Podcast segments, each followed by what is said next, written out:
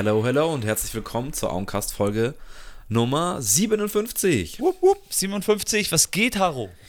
Was geht, Rollis? Wir sind wieder zu zweit Ja, am Mann. Start. Ähm, ja, nach zwei richtig coolen Hip-Hop-Folgen, äh, nach Drake und unsere Legendary Hip-Hop-Cruise, was mir auch übrigens sehr viel Spaß mal wieder gemacht hat, Ja, sich Mann. mal wieder richtig viele, viele Artists und, und Gruppen rauszusuchen. Das hat echt Bock gemacht. Machen wir heute mal wieder ein bisschen relaxter und gemütlicher, würde ich sagen. Findest du? Also, ja. Ja, ich glaube, also ist jetzt mal nicht so eine lange Liste, die, die abgearbeitet, also hat Spaß gemacht äh, vor zwei Wochen, aber jetzt ist halt wieder so ein bisschen mehr Laberer Barber und äh, go with the flow, ne? Ja, se- sehr gut. Ja, ähm, wie geht's dir? Alles, alles Roger in München? Ja, alles easy. Ich meine jetzt, ähm, also wir nehmen jetzt heute am Montag, den 13. März auf. Es war heute wieder ein richtig, richtig schöner sonniger Tag. Krass äh, ich bin ein ja. bisschen früh aus der Arbeit abgehauen. Wir sind mal wieder ins Café gegenüber gegangen. Ich hatte einen Bananensplit. Ah, Also äh, muss man sagen, äh, richtig genossen heute. wie verstehe ich das? Äh, Nach der Arbeit, oder wie? Raus? Ja, ja, noch da. Ja, ja. Ah, okay, alles klar. Das ist ja auch nice. Das ist ja auch chillig. Das hört man auch selten, dass sich die Leute dann nach der Arbeit noch irgendwie zusammensetzen. Ist auch, glaube ich, war doch auch mal so gang und gäbe, oder? Man kennt es doch eigentlich so aus London, wo dann die Leute irgendwie immer nach der Arbeit in, sich in der, im Pub treffen oder so. Ist eigentlich ganz geil. Ja, die Lernrate frei und ähm, ich kam da ein bisschen früher raus und deswegen, ja, war Ja. einfach bei uns ins Café gegenüber. Das ist halt cool. Da kannst du dich- kannst halt von oben bei uns, von uns schauen, ob ein Platz frei ist Ja, ja, und sich da ein bisschen in die Sonne hocken. Das ist schon ganz geil. Ja, Also nice. Ich habe mir schon fast gedacht, ähm, dass wir es verschieben, weil wir beide in den Biergarten gehen wollen heute. Das war ja echt schon soweit. Haben die eigentlich schon offen? Ich glaube nicht, oder? Biergärten? Ich weiß es, also in München gibt es bestimmt die eine oder anderen. Ja, ich glaube, es gibt so ein Regel ist, Datum, ehrlich wo die gesagt. dann aufmachen. Ich weiß aber nicht, wann, was das, wann das ist. Ich glaube, so um Ostern rum oder nach Ostern machen die erst auf. Ja, gut, Ostern ist ja dieses Jahr relativ früh an, also Anfang April. Stimmt, ja. Ähm, schauen wir mal. Aber habe ich auch mal wieder Bock. So eine schöne Eismaß, da wird es Zeit. Hm, lecker. Ja, ähm, wir haben uns letzte Woche zusammengesetzt, hat, hatten so ein kleines Haus-Auenstudio-Meeting und dann haben wir schon mal besprochen, ähm, wann wir denn dieses Jahr das Gartenfest, Das Gartenfest, machen wollen. ne? Ich habe es mir eingetragen. Ich Und- bin ja noch in der Gruppe als stiller, stiller Teilhaber und Beobachter, was da bei euch, ob es schon abgefackelt ist, die Bude. nee, nee. Ähm, Ähm, nein, kleiner Scherz, ja, aber genau, ich hab's, wir- hab's mir gleich notiert. Ja, wer Bock hat, ähm, wir haben jetzt mal den 8. Juli eingeloggt. 8. Juli, 8.7. Also wer Bock hat, schaut da natürlich gern wieder vorbei. Und äh, ich hoffe aber, dass wir uns alle davor auch mal sehen, weil ähm, kleine Grillage oder sowas wird sich sicherlich auch Also, ich habe schon liebe Grüße an Ruben, falls er das hören sollte. Ich habe schon ausgemacht, ähm, weil er, du hast ja auch Bescheid gesagt letzte Woche mit dem Bayern-Spiel, ähm, Stimmt, ja. ob ich vorbeikommen will, aber das ist ja mittlerweile unter der Woche schon ein bisschen zu spät. Äh, aber ich habe gesagt, das spät. verschieben wir. Bitte? Super spät, das ist echt anstrengend. Ja. Hallo. Also finde ich auf jeden Fall anstrengend. Um, um die Uhrzeit, ähm, also das heißt, um neun fängt das Spiel an, du bist eigentlich um elf, äh, bist du immer noch nicht fertig und dann liegst du irgendwann um halb eins ins Bett, im Bett. Ich meine, Ja, überleg das mal, ist ja das, wenn man noch eine halbe Stunde, dreiviertel Stunde heimfahren muss, das ist alles doof. Ja, nicht nur das, ich meine, wie ist das zum Beispiel, wenn du dir das Spiel halt im Stadion anschaust? Wann bist du dann zu Hause? Um drei oder was? Ja gut, das, das ist jetzt von mir wieder näher, da brauche ich eine halbe Stunde nach Hause. Ah ja, stimmt, ja, okay. Aber bist So du ja. Ja, wahrscheinlich mit Muss- öffentlichen bist du schon schnell. Ja, muss ja nur. Das ist halt das Problem, dass dann die U-Bahn so voll ist. Ähm, aber dann bist du Münchner Freiheit, das dauert eine halbe Stunde. Das ist kein, kein, keine Action mehr. Ja, aber ja, wie du nice. sagst, dann bleibt, trinkt man doch noch ein Bier nach dem Stadion. Äh, nach, ja. Und ähm, schon Ja. äh, geht's schnell. Aber das ist ja genau der Punkt jetzt so, auf, auf das ich jetzt auch so feiere, so, dass man einfach wieder draußen sein kann. Und ähm, ja, ich meine, heute war schon wieder legendär eigentlich. Und die Ja, hoffen wir, dass mal so bleibt. Ich meine, das letzte Mal, es war ja auch schon so, eigentlich Anfang Februar oder Ende Dez äh, Januar ja sogar, gab es ja schon ein paar Tage, Wochen, wo es eigentlich ganz nice war. Immer noch kalt, aber dann hat es auf einmal wieder geschneit. Ne? Das kann ja auch immer noch passieren. Ja, ja, das stimmt natürlich. Nee, ist schon klar. Aber ich, ich glaube, also dieses Jahr habe ich auch von vielen schon gehört, dass sich sehr viele irgendwie freuen, dass es endlich wieder wärmer wird. Ich weiß nicht, woran das liegt. So, es wird so ein bisschen, ist so ein bisschen, weiß ich, äh, vielleicht kommt es auch mir nur so vor, dass ich es auch selber so empfinde und vielleicht auch, ja, selber halt auch nicht genug äh, mich mit anderen Sachen ausgelastet habe. Aber ich freue mich schon extrem, wenn man jetzt wieder draußen sitzen kann. Ah Ja, doch, ich schon auch. Gerade hier in Schwabing, also wir haben ja das Glück, dass wirklich in, in Gehreichweite eh so viele geile Cafés sind und Bars und die haben dann alle auch einen Außenbereich. Und Biergärten gibt es natürlich auch in jeder Ecke. Ähm, Freue ich mich auch auf den Brenn, ehrlich gesagt. Der hat ja so eine, so eine zweite Podcast-Idee gepitcht. Oh, nice. Im, Hau im. Sommer vielleicht irgendwie eine, einen Podcast in den Biergärten starten und dann uns da mit jedem irgendwelchen Münchnern oder so zusammenhocken und dann, also so haben wir so ein bisschen mal rumphilosophiert. Das wäre natürlich auch eine lustige Sache. Liebe Grüße auch an den jungen Mann. Würde wahrscheinlich Schauen sogar funktionieren. Also mit meinen Mics wird es wahrscheinlich sogar funktionieren. Ich habe ja so dynamische Mics, die die Umgebung nicht so krass aufnehmen, aber das kann ich mir gut vorstellen. Hört man so das Grummeln im Hintergrund. Das ist bestimmt ganz nice. Ja, kann man mal ausprobieren. Ich fand es auch auf jeden Fall eine nette Idee und ähm, muss man jetzt auch nicht wöchentlich irgendwie anpeilen, aber dann erstmal irgendwie sagt, ähm, alle, keine Ahnung, zwei, drei, vier Wochen vielleicht dann mal im, während dem Sommer so ein zweites Projekt starten. Schauen wir mal. Aber das war alles noch, alles noch äh, Fantasie. Aber Ja, mal gucken. Sehr gut, ja cool. Dann warst du heute draußen, sehr gut. Ich war die ganze Zeit in der Bude gehockt. So ist es. Aber ähm, cool. Ja, auch super cool. Nee, aber ich freue mich, dass wir heute eine Runde drehen und ein paar Sachen einfach besprechen, die auch mir auf dem Herzen liegen. Ähm, wir haben ja heute gesagt, dass wir eigentlich so ein bisschen random machen heute. Nicht nur random, Ja, also wir haben schon. wird eine, wir haben, also es wird eine Kombination aus zwei Sachen, die wir schon mal gemacht haben. Es wird so eine, erstens Just Chatting Folge und zweitens, was haben wir so gesehen oder ähm, was hat uns die letzte Zeit so beschäftigt, was jetzt so Medien angeht, Ja. würde ich mal sagen. Ja. Wie die Folge jetzt heißt, schauen wir mal. Ja, Mann, sehr gut. Sehr gut. Ja, die Frage ist, wie fangen wir an? Ja, Ich habe so viel, ich habe so viele verschiedene Sachen hier stehen. Ähm, Mai, ähm, ich würde jetzt am besten so einsteigen, da können wir auch kurz drüber reden und es passt jetzt so ein paar Sachen, die jetzt auch auf meiner Liste stehen. Wir sind jetzt am Montag nach der Oscar-Nacht sozusagen. Ähm, Stimmt. Und da wir natürlich auch Filmfans sind, große Filmfans, ja, Mann. Und da jetzt auch lustigerweise ein, ein Film sehr abgeräumt hat, den ich auch erst vor kurzem gesehen habe, äh, können wir ja ein bisschen mit den Oscars anfangen und mit den Filmen und Serien, die wir vielleicht jetzt in letzter Zeit geschaut haben. Ja, gerne. Dann fang doch gleich mit dem, mit dem Film an, der Oscars, der eigentlich. Ja, also hat mich jetzt nicht überrascht, dass er so viel gewonnen hat. Everything, Everywhere, All at Once.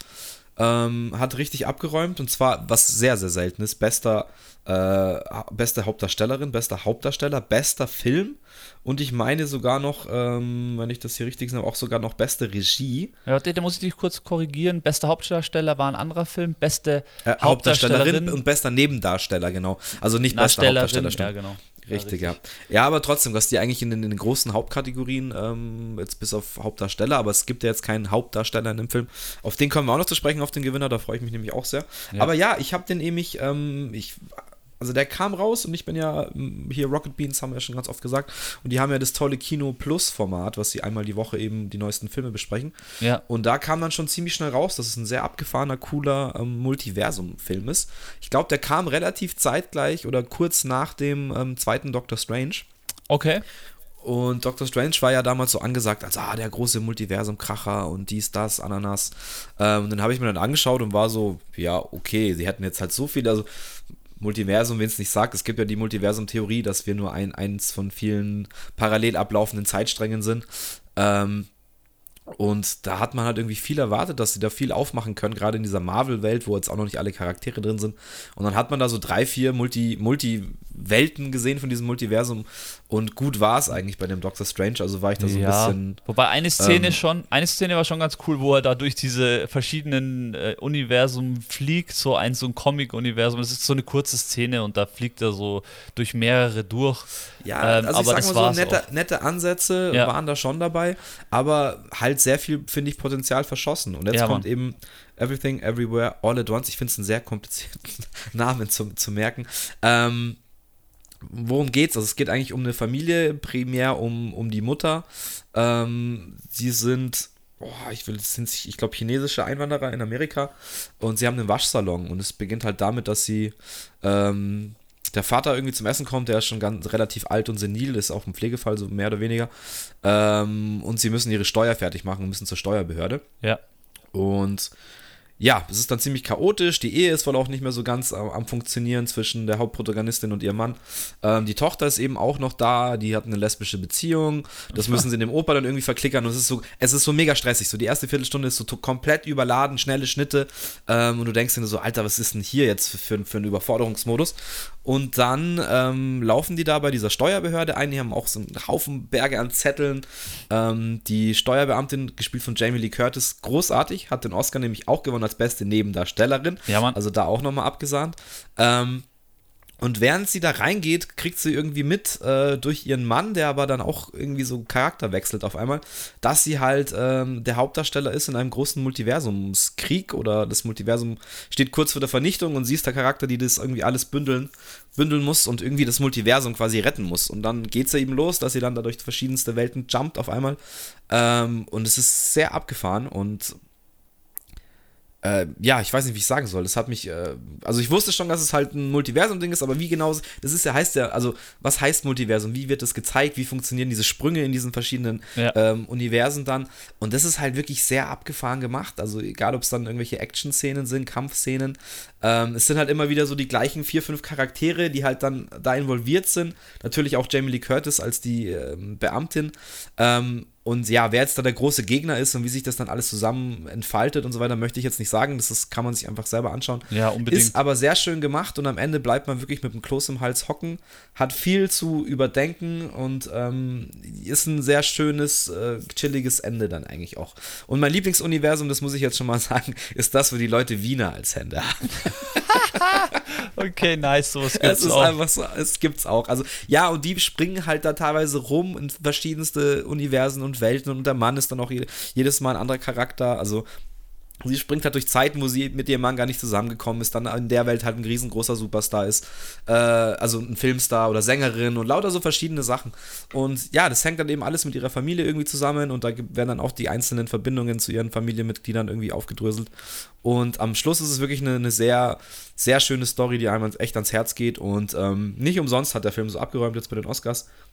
Ähm, sie auch großartige, jetzt muss ich nochmal schauen, kurz wie sie heißt. Michelle ähm, Yehu, Yehu. Jetzt ist Yehu, Yehu. die Dame, die auch, auch bei nicht, Tiger and Dragon mitspielt, wer den Film noch kennt. Ähm, ist auf jeden Fall ein bekanntes Gesicht und äh, die hat beste Hauptdarstellerin gewonnen, genau, die Michelle genau. Yehu.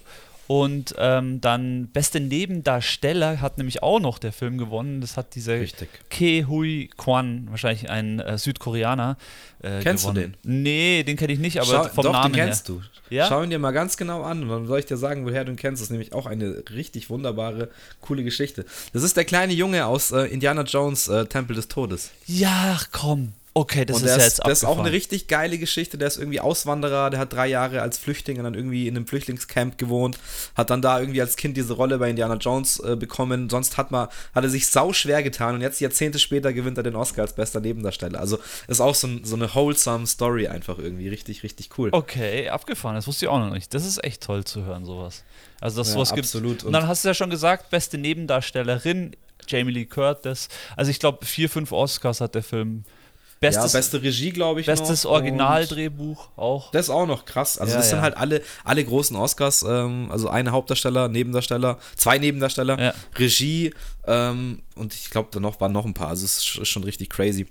Ähm, aber wenn wir bei Wholesome Stories und Oscar gerade schon sind, dann muss man natürlich auch den besten Hauptdarsteller ansprechen. Unbedingt. Ähm, ich habe den Film leider noch nicht gesehen. Ich glaube, ich tue mir auch schwer, mir den anzuschauen, weil es einfach auch ein Tränendrüsen-Drama ist, wo man wahrscheinlich einfach sich äh, irgendwie tot heult. Aber der gute Brandon Fraser, den man ähm, ja kennt aus Komödien wie äh, Teuflisch oder ja, aus so George aus dem Dschungel in den Dschungel. Ja, Mann. Die Mumie 1 und 2, die mir aber als, als damals, als sie rauskamen, sehr, sehr gut gefallen haben. Ja, mir auch. Ähm, und dann eben seinen auch kompletten Absturz irgendwie hatte, komplett auch zugenommen hat. Ich weiß nicht, inwieweit da Drogen vielleicht auch ein Problem waren oder so. Ich habe jetzt seine Story nicht verfolgt, aber er war ja komplett abgeschrieben als, als, als Schauspieler oder war auch überhaupt nicht mehr gefragt. Hat sich optisch natürlich auch etwas verändert. Und jetzt spielt er eben in so einem Drama mit so einem, ja, sag ich mal, einen 300, 400 Kilo Patienten, der nur noch im Rollstuhl ist und der da irgendwie ein paar Lebensfehler aufarbeiten will und mit einem absolut krassen Make-up. Und ich habe auch schon diverse Ausschnitte gesehen, also also er spielt da wirklich, äh, ja, sich, sein Leben von der Seele so ein bisschen. Ja. Und hat jetzt äh, sein großes Comeback und auch schon den Tony Award gewonnen und was weiß ich, Golden Globe und ähm, jetzt eben auch den Oscar als bester Hauptdarsteller da. Herzlichen Glückwunsch von meiner Seite, weil der Mann war mir schon immer sympathisch. Ähm, auch aus diversen Scrubs-Folgen hat er auch mal, also ist er ein paar, bei ein paar Folgen dabei und es ist auch eine der, mit der besten zwei, drei Episoden, wo der dabei ist, die einem wirklich ans Herz gehen, so auch. Und ich, ich freue mich, ich, also jeder liebt eine gute Comeback-Geschichte, so. Oder? Ja, unbedingt, ja. Auf jeden Fall. Und ja, äh, da auch ein bisschen zu der Story von dem Film. Der, der, der Film heißt The Whale. Ja, genau. Ah, habe ich jetzt gar nicht gesagt, genau. The Whale. The Whale heißt Der Wal. Der Wal, genau. Und er spielt einen, einen Lehrer, der aber nur noch ähm, ja, von zu Hause aus schult, also über, ähm, Oh. über, wie heißt es denn? Online oder remote. Ja, online, So, genau. so wie wir jetzt aufnehmen. genau. Online-Schooling und ähm, ja, und irgendwann äh, macht er sich auf, irgendwie seine, seine, seine Beziehung zu seiner äh, Tochter irgendwie Ah, aufzubauen. genau, um die Tochter geht's. Überhaupt wieder neu aufzubauen. Also, so wie du schon gesagt hast, ein schwerer Film. Brandon Fraser ist ja echt wirklich einfach eigentlich bekannt für so, was ich so, wie ich schon reingeschmissen habe, für so Trash-Filme. Also jetzt nicht, dass die Mumie ein kompletter Trash-Film war, aber wenn man die jetzt im Nachhinein anschaut, ist es schon eher eine Komödie, so die Mumie, so auch wie er spielt. Er, ist, er hat immer so diesen. Ja, auch dieses äh, George aus dem Dschungel in den Dschungel, war eine, das war eine absolute Trash-Komödie. Da war das, Ja. das war so eine Tarzan-Verarsche im Endeffekt. Ja, stimmt. Ähm, und Teuflisch war damals mit Liz Hurley. Der war Stimmt. schon auch eine Komö Komödie, wo er dann irgendwie seine, auch so ein Loser spielt, wo er dann irgendwie seine Seele für ein paar Wünsche an die Teufelin, das ist eben durch Liz Hurley gespielt. Aber also immer so viel good Movies eigentlich. Jetzt nicht Ja. so richtig bahnbrechendes, aber der hat schon eine Zeit gehabt, wo er sehr gefragt war und auch sehr beliebt war. Und dann irgendwie, ja, kam halt der komplette Absturz. So. Ja, wie es oft so ist, ja. Ja, aber cool, auf jeden Fall. Bester Hauptdarsteller Brandon Fraser. Sehr nice. Und was du ja vorhin äh, hier schon off-Mic, wo es Mike noch nicht gelaufen ist, äh, angesprochen hast, ich habe ihn leider nicht gesehen. Du hast noch den guten Maverick angesprochen. Es gibt noch ein paar Filme, die wir ansprechen können, aber den Maverick sollten wir auf jeden Fall auch ansprechen, weil du sagst, Top Gun, der ist gut. Maverick. Der neue Top Ja. Gun ist gut, sagst du. Bester Ton hat der gewonnen. Bester Ton war auch als bester Film nominiert, kann man auch mal kurz dazu sagen. Und ja, Tom Cruise hin, Tom Cruise her, aber äh, die letzten zwei Mission Impossible Filme und jetzt auch Maverick, äh, Top Gun Maverick, ähm, sorry, ich bleibe die ganze Zeit bei Mike hängen, ähm, absolut klassische, gut gemachte Actionfilme. Und wir wissen ja alle, was Tom Cruise jetzt kann oder auf was er Bock hat. Das ist halt von Klippen irgendwie mit dem Fallschirm springen und äh, eben in Jets irgendwie rumfliegen. Und ich habe mir den reingezogen und habe es dir jetzt vorher schon gesagt, ich fand schade, dass ich ihn nicht im Kino gesehen habe, weil ich glaube, das hat richtig gekickt. Okay. Also die Bilder sind krass, der Ton ist krass, die Story ist, naja, ist halt ein Top Gun-Film, aber es gibt schöne Momente, ähm, weil Val Kilmer auch wieder am Start ist. Man weiß nicht, was, wie weit du dich mit Val Kilmer beschäftigt hast die letzten Jahre. Der hat ja auch einen kompletten Abfuck gehabt. Der hat seine Stimme verloren, Ah, okay. Ähm, nee, wusste ich nicht. weil er auch irgendeinen komischen Krebs hatte und so. Also kann nicht mehr wirklich sprechen. Und äh, die äh, wird im Film natürlich dann auch thematisiert, ähm, dass er das halt nicht kann. Und sie haben dann auch so eine super Szene zusammen, wo, sie dann, wo er dann über Computer mit ihm halt äh, kommuniziert. Also man kann kurz, kurzerhand sagen, äh, Maverick kommt wieder zurück an seinen alten Stützpunkt. Und ah, jetzt ruft mich gerade der Banjo an. Jetzt soll ich mal rangehen im Podcast. Nee, das lassen wir Nee. jetzt mal. und er bildet jetzt halt, ähm, ich glaube, sein, sein alter Kollege im ersten Teil war ja Goose, glaube ich, hieß der. Und der ist ja gestorben auf einer Mission und jetzt muss er halt den Sohn ausbilden und die halt dann auch wieder in so Gefahrensituationen bringen. Ganz klassisch opfert er sich dann natürlich selber für die Jungs und ja, muss man sich auch anschauen. Also ganz banale Story, aber halt geile Bilder mit den, mit den Fliegereffekten. Wie gesagt, der Sound ist, ist unglaublich und ich glaube im Kino, ja, auch mit dem alten Soundtrack und ähm, ja, Val Kilmer so ein bisschen emotional äh, die, die Leute von damals abgeholt. Aber der war ja eben nicht nur jetzt so aus Nostalgiegründen so krass beliebt, also auch sehr viele junge Leute, sage ich mal, waren da im Kino. Und ähm, Tom Cruise hat ihn ja damals zurückgehalten, über ein oder zwei oder drei Jahre sogar während, während der Pandemie, weil er gemeint hat, der Film muss halt ins Kino. Er möchte nicht, dass der auf Streaming oder so rauskommt, weil es ist halt ein Film ähm, für die Kinos. Und dann hat er echt ihn so lange zurückgehalten und dann ist es ein riesengroßer Erfolg an den Kinokassen geworden. Und das spricht ja auch wieder für sich, dass wir vielleicht auch mal ein bisschen weniger CGI-Grütze brauchen, wie, sagen wir mal, wie jetzt der neue Ant-Man, wo man auch sehr geteilte Meinungen hört, was das angeht. Ähm, und dass einfach so Hand, Handarbeit, Action doch im Kino halt was hermacht und das äh, die Leute auf eine gewisse Art und Weise befriedigt und ich verstehe auch warum. Und ich bin wirklich auch sehr Tom Cruise kritisch, muss ich ganz ehrlich sagen. Ja, ähm, war ich auch immer, was, was, aber habe ich auch immer, ich, beides so, beides bei Tom Cruise. Ähm, was ich gerne noch erfahren würde, ist, ähm, ich habe mir wirklich den ersten nochmal reingezogen, so, ähm, weil ich mir auch gedacht habe, ich habe echt Bock, auch mir den neuen reinzuziehen. Ich habe den neuen eben noch nicht gesehen, aber den ersten habe ich mir nochmal reingezogen. Und jetzt würde mich interessieren, der erste ist ja schon wirklich eine wirkliche Liebesschnulze. Da ist ja gar nicht so viel Action. Also klar fliegen da schon die Flieger rum, aber eigentlich geht es schon um diese Beziehung von dieser Ausbilderin und Tom Cruise so. Ähm, das ist so das Hauptding. Ist jetzt hier bei dem Top Gun Maverick, geht es da auch wieder um so ein Liebesding eher oder ist das echt eher so ein, so ein, so ein Also sie spielt auch wieder mit. Ah, okay. Ähm, sie hat halt jetzt diese Bar, wo sie auch im ersten Teil immer wieder hingehen. Also das ist halt so diese Nostalgie-Ding, dass halt so die Locations sind halt alle da. Aber es ist jetzt nicht so diese, diese große Liebesszene, ähm, wie es jetzt im ersten Teil ist, dass da auch so rumgeschnulzt wird und so weiter.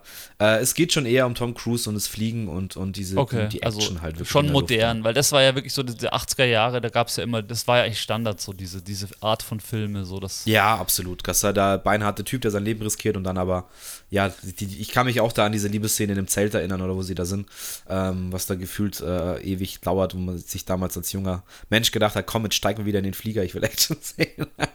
Okay, also gibt es da natürlich auch seine gewissen Momente, weil er ja auch sein Leben riskiert wieder und sie dann Schiss hat um ihn und so weiter und so fort. Aber ähm, ja, hauptsächlich geht es da schon um die Action und das Fliegen. Und wie gesagt, hauptsächlich geht es um die Beziehung von dem, von dem Sohn von Goose und, und Ja. eben jetzt Maverick. So. Nice. Ja, cool. Ähm, nicer Film, ziehe ich mir auch rein. Es sind ja schon wieder zwei auf meiner Liste. Und ähm, dritter Absolut, kommt jetzt auch gleich. Äh, äh, wie heißt der? Guillermo del Toro. Ich kann den Namen nicht aussprechen. Äh, Gilmero del Toro. Pinocchio hat er nochmal verfilmt als äh, Animationsfilm und hat dafür bester Animationsfilm Oscar gekriegt gestern. Ja, es ist leider ein bisschen untergegangen, weil Disney hat ja auch eine Neuauflage gemacht ähm, mit Tom Cruise als äh, Gepetto. Ja. Und der wurde halt so richtig abgeklatscht und währenddessen hat halt äh, Guillermo del Toro ähm, seine Vision von Pinocchio einfach, auf, ich glaube auf Netflix ist der einfach hochgeballert worden. Ähm, ich habe Netflix ist leider gekündigt, aber den muss ich mir auch anschauen, weil es so eine Mischung aus Stop-Motion und halt wieder Puppen sind so. Ähm, und ich habe da auch ein Making-of, also das Making-of auf YouTube kann ich sehr empfehlen. Da sieht man mal so ein bisschen, wie die diese Puppen gebaut haben und auch verschiedene Größenverhältnisse, weil der Jiminy die Grille ist da ja auch so ein wichtiger Partner von Pinocchio. Ja. Pinocchio. Ähm, und dann mussten sie halt auch in verschiedenen Größenordnungen diese Puppen bauen, dass die, die Szenen halt zusammen, wenn er auf seiner Schulter hockt, irgendwie gut rüberkommen. Dementsprechend gab es riesige Pinocchio-Puppen und oder Köpfe und kleine, kleine Grillen und so. Also das ist wieder handarbeitsmäßig ähm, sehr, sehr geil und er hat sich halt da, also Gimero de Toro ähm, hat The Shape of Water gemacht zum Beispiel, ähm, Pan's Labyrinth hat er gemacht, also ist Ja. auch bekannt für so Monster-Geschichten, sage ich jetzt mal. Und er hat sich da auch sehr verkünstelt mit lauter Easter Eggs, wo dann irgendwelche, also so Fensterscheiben halt dann so, so, so seine Monster halt dann so nachgebildet sind, weil es in diesem Bild gibt es so wie so Kirchenfenster, gibt so eine Szene, wo er dann sich selber ausgesucht hat, da und da kommt das Monster rein, da kommt dies rein, da kommt das rein und hat sich da so komplett verkünstelt. Und ähm, ja, jetzt ist das eben mit dem Oscar prämiert worden und muss sehr, sehr sehenswert sein. Sehr eigenwilliger Stil, sage ich jetzt mal. Ähm, aber das macht es ja auch aus, dass man einfach von, von solchen klassischen Geschichten Neuinterpretationen hat, die irgendwie auch was hermachen. Ja, genau, die Und einfach deswegen auch Guillermo anders sind ja, als das, was Genau, man der, erwartet. der hat eh, ah, der hat auch die Hellboy, Teil 1 und Teil 2 Hellboy hat er gemacht. Stimmt. Die ja auch, ähm, auch noch sehr abgefeiert worden sind. Und im zweiten Teil auch mit diesem Fisch-Dude, äh, glaube ich, war das äh, auch sehr, sehr gut und stark umgemacht. Also, wenn der sich mit was beschäftigt, finde ich es immer, wenn der Bock drauf hat, dann kommen da gute Sachen bei raus. Ja, ich verwechsel ihn immer mit Benicio del Toro.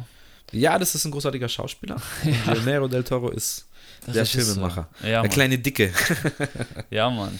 Ja, nice. Also, da geht's ab äh, bei den Oscars. Ähm, Ja, einen Film müssen wir noch drüber sprechen. einen schon, ein anderer Fall. fällt, mir fällt auch noch einer ein, aber lass uns auf jeden Fall den, den du auch ansprechen möchtest erst als erstes. Richtig. Und zwar hat ein deutscher Film abgeräumt. Der war auch äh, nominiert ohne Ende und hat jetzt vier Oscars gewonnen. Die Neuinterpretation, Neuverfilmung von Im Westen nichts Neues. Ja, Mann. War auch unter anderem als bester Film nominiert. Jetzt muss man mal kurz schauen, was er alles gewonnen hat.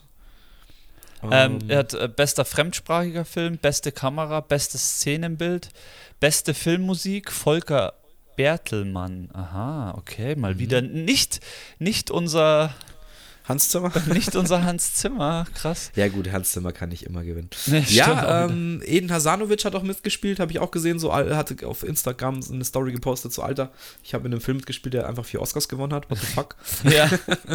Und ja, gut, das Thema ist halt, also wer es nicht kennt, jetzt muss ich, shame on me, ich weiß jetzt nicht, wer das Buch geschrieben hat. Ähm, aber ist ja auch ein Film, den es schon in den 30er Jahren halt gab. Äh, nee, 30er Jahre kann nicht sein. Warte mal, das ist, kann ja nicht. Muss, nee, doch, kann schon sein, weil das ist ja also Erste Weltkrieg. Jetzt bin ich komplett verwirrt. Ähm, ich glaube, ein Film aus den 30er Jahren, der auch schon ein absoluter deutscher Klassiker ist. Ähm, Und jetzt eine Neuinterpretation, der, der durch, ja, also als deutscher Film, glaube ich, sehr ungewöhnlich gut produziert ist, was die Action angeht, was die Bilder angeht, die authentische ähm, Grabenkämpfe des Ersten Weltkriegs, das jetzt alles andere als angenehm ist, äh, zum Anschauen wahrscheinlich. Ähm, aber handwerklich halt gut gemacht und das hat den Amis eben so zugesagt, dass er, ja, also schön, dass der halt dann auch berücksichtigt wird und ähm, so viel abräumt. Ja, also echt. Äh, Also ein Roman, 1928 Verfasser, Roman von Erich Maria Rema- Remarque, Remarque? Ich weiß nicht genau, wie man es ausspricht. Ja, kennt man, glaube ich. Hatte man ja auch in der Schule, glaube ich. Also das Ja. war auch ein Film, weiß ich, den, den 30er-Jahre-Film haben wir uns auf jeden Fall auch in der Schule angeschaut, weil es einfach so ein Thema war. Also es zeigt halt einfach, wie, wie, wie heftig und dreckig die Schlachten im Ersten Weltkrieg eigentlich waren und wie abscheulich einfach so, ein- so ein Grabenkrieg ist so und ähm, ja, ist jetzt vielleicht auch ähm, so aktuell, weil es Ja, eben gerade in der Ukraine sehr, sehr ähnlich zugeht, äh, wie man da so hört und liest äh, und ja, das sollte einem wieder ins Gedächtnis rufen, dass Krieg einfach scheiße ist. Ja, richtig. Ja, zu, zu Recht gewonnen, der Film, sehr gut. Zu Recht gewonnen auf jeden Fall, aber deswegen hatte ich jetzt auch noch nicht so den Bock, weil er geht, glaube ich, auch drei, drei Stunden oder so. Ähm, hatte ich jetzt noch keinen Bock, mir das anzuschauen, weil es einfach auch ein, natürlich ein spezieller Vibe ist, der mit diesem Film entsteht. Aber ja, ist, denke ich, eine, eine klare Empfehlung, sich den mal anzuschauen. Ähm, ich schon sagen, wenn man Bock hat, aber auf so ein Thema hat man wahrscheinlich nie Bock. Aber trotzdem, klare Empfehlung, sich den mal reinzuziehen. Also, was, was mir noch einfällt, so die Oscars haben dieses Jahr echt auch ganz gut gezeigt, so wo das Filmbusiness hingeht. Du hast es vorhin schon mal kurz angeschnitten. Vielleicht weniger CGI und mehr echte Sachen, weil wirklich dieses Jahr sehr viel echte Sachen, die wahren Oscars gewonnen haben, die großen Oscars. Jetzt zum Beispiel so ein Film wie Avatar hat jetzt hier, soweit ich lese, nur einen Oscar bekommen für beste Ja, visuelle für das, was er Effekte. ist, für beste, genau, beste genau. Vision, Visual Effects. Und auch äh, der gute Black Panther, der auch in meinen Augen eh nicht, also auch Geschichte von der, von der Story her nicht gut war, äh, der Wakanda Forever, der zweite Black Panther, ähm, der hat auch nur bestes Kostümdesign gewonnen. Also man sieht schon, dass so diese Ära von Mega CGI und so vielleicht so ein bisschen langsam, also wer weiß, wer weiß ja nie, was noch kommt. Man aber. muss halt schon sagen, auch die letzten Jahre bei den Oscars, also äh, die haben, haben immer eher so die speziellen Filme jetzt gewonnen oder die, die man nicht so auf dem Schirm hatte. Mein letztes Jahr hat Belfast halt ganz viel abgeräumt. Licorice Pizza hat, äh, war immer sehr viel nominiert. Also eigentlich schon, jetzt haben wir auch schon kurz über Gilmero del Toro gesprochen und dem Shape, Shape of Water. Der war ja auch, äh, ich weiß nicht, 2017, 2016 oder so. Und Ja. gefühlt ist es schon so, seit, seit so dieser, mm, ja, also diese Bombastfilme sind bei den Oscars meistens nicht berücksichtigt oder die großen, großen Marvel-Filme so von den letzten Jahren, die gewinnen mal Best Visual Effects, besten Sch- Audioschnitt oder so. Ähm, aber dass die da so richtig oben mitmischen bei bester Film, das ist eher schwierig. Also die versuchen das schon noch irgendwie abzugrenzen. Das hat jetzt, glaube ich, auch nicht unbedingt was mit CGI zu tun, weil ähm, ja, auch ein Star Wars oder auch ein Herr der Ringe-Film oder so. Mal bei Herr der Ringe, da hat man auch gesehen, hat erst erst der dritte Teil dann so richtig abgeräumt. Ähm, aber das hat jetzt nicht unbedingt nicht damit zu tun, aber das Handwerk, das Gesamtding muss halt irgendwie stimmen, der Vibe muss stimmen. Klar sind die sehr konservativ, ähm, Stimmt, aber dadurch, ja. dass sie jetzt auch irgendwie ja, Black Panther damals vor ein paar Jahren den ersten Teil auch mit als besten Film nominiert haben, haben sie sich jetzt auch schon ein bisschen geöffnet und versuchen irgendwie kulturell offener zu sein, was ja auch gut ist. Ja. Letztes Jahr wurde halt alles überschattet von der Schelle von Will Smith, Oh die halt da irgendwie ähm, Und ja auch sehr viel Platz weggenommen hat. ja, und dann aber- gewinnt er einen Oscar, das ist so lustig einfach. Ja, gut, das, er wurde jetzt aber halt auch rausgeschmissen aus der Actors Guild und so weiter. Also, Okay, danach dann, Ähm, oder wie, das habe ich gar nicht mehr mitgekriegt. ja, ich glaube, er ist selber zurückgetreten sogar. Also, er wird jetzt auch nie wieder, wahrscheinlich nie wieder auf den Oscars eingeladen sein. Ich weiß nicht, hast du es mitbekommen? Chris Rock hat ein, ähm, hat ein Special ra- rausgemacht, au- hauen auf Netflix, das aber jetzt nicht auf Netflix hochgeladen ist, sondern es lief nur einmal live auf Netflix. Nee. Und es war wohl so unangekündigt und es war wohl auch das erste Mal, dass er darüber jetzt gesprochen hat und auch, auch Gags gemacht hat. Ähm, ich weiß nicht, ich hoffe, das wird irgendwann mal wieder hochgeladen, aber das würde mich schon interessieren. Also er hat sich jetzt auch ein Jahr Zeit genommen, da wirklich irgendwas dazu zu sagen, ähm, was ich eigentlich auch einen sehr, sehr guten Move finde vom guten Chris Rock. Naja, klar, äh, der ist ja auch, der hat ja auch genügend Leute, die ihm da richtig, die richtigen Informationen und die richtigen Ideen in den Kopf setzen. Ähm, Ja, Gott sei Dank, ich kenne ja andere, die, oder gibt genügende, die das halt komplett ausgeschlachtet hätten und einen riesen Trara draus gemacht hätten und hätten sich erstmal die nächsten zehn Jahre davon halt wahrscheinlich fett finanziert, aber er hat sich halt entschieden, da jetzt erstmal ja, ruhig zu bleiben, aber gut, der ist, glaube ich, auch in der Bubble von Leuten, wie du sagst, die, die ihm da schon den richtigen We Weg weisen. Ja, die guten Komiker, das, das ist auf jeden Fall eine gute, gute Bubble. Ähm, ich sag nur, wie heißt der denn? Äh, Chappelle, ja, Mann. Bestes, Ja gut, Chappelle hatte auch eine Homie. krasse Kontroverse mit seinem letzten ähm, Special auf Netflix. weil er ja da so nicht gegen die Trans-Leute geschossen hat, aber ich habe mir das angeschaut und ich fand es halt auch wieder so ein bisschen ja, er, kon, er kann halt nicht aufhören, gell? Das ist halt so krass ja, bei ihm. Es gell? ist halt immer noch ein Comedian und auch Witze über Leute, die halt eine Randgruppe sind, die jetzt klar, äh, die für ihre Rechte kämpfen äh, und die auch respektiert werden müssen. Aber dass ein Comedian über sowas Witze macht und dass man dann wirklich ernsthaft, also dass man dann versucht, Comedians zu canceln, weil er war ja jetzt so meines Erachtens nicht anti, sondern hat es einfach mal verglichen so mit, was wäre, wenn Schwarze das so machen würden, wie die das jetzt heute machen, jetzt mal ganz überspitzt gesagt, aber es ist halt ein Witz. Und ähm, ja, ich finde es dann immer schwierig, wenn man sagt, man kann über alles lachen, aber oh, hier ist jetzt so die Grenze, weißt du, ich meine, ähm, ja, wie gesagt, ich bin da voll pro, dass die Leute ihre Rechte bekommen sollen. Und da gibt es auch ein Thema, wo das eine ganz große Rolle spielt, wo ich auch mit dir drüber sprechen wollte heute. Ist zwar kein Film, aber wenn wir jetzt schon dabei sind, können wir es vielleicht auch mal vorziehen, wenn du Lust hast, weil ja, mir ist es nämlich jetzt ähm, voll, du weißt, ich habe mir Hogwarts Legacy geholt. Ja, Mann. Und ich Vollidiot habe erst danach mitgekriegt, was da gerade für ein Tohuwabohu abgeht. Ähm, weil J.K. Rowling eben auch so eine Anti-Trans-Sau ist, die sich immer wieder mal geäußert hat die letzten Jahre, die auch öffentlich mit ihren Geldern, die sie verdient, Anti-Trans-Clubs ähm, oder was auch immer, äh, Vereinigungen halt fördert. Ist die Und so christlich oder warum ist die so anti-trans?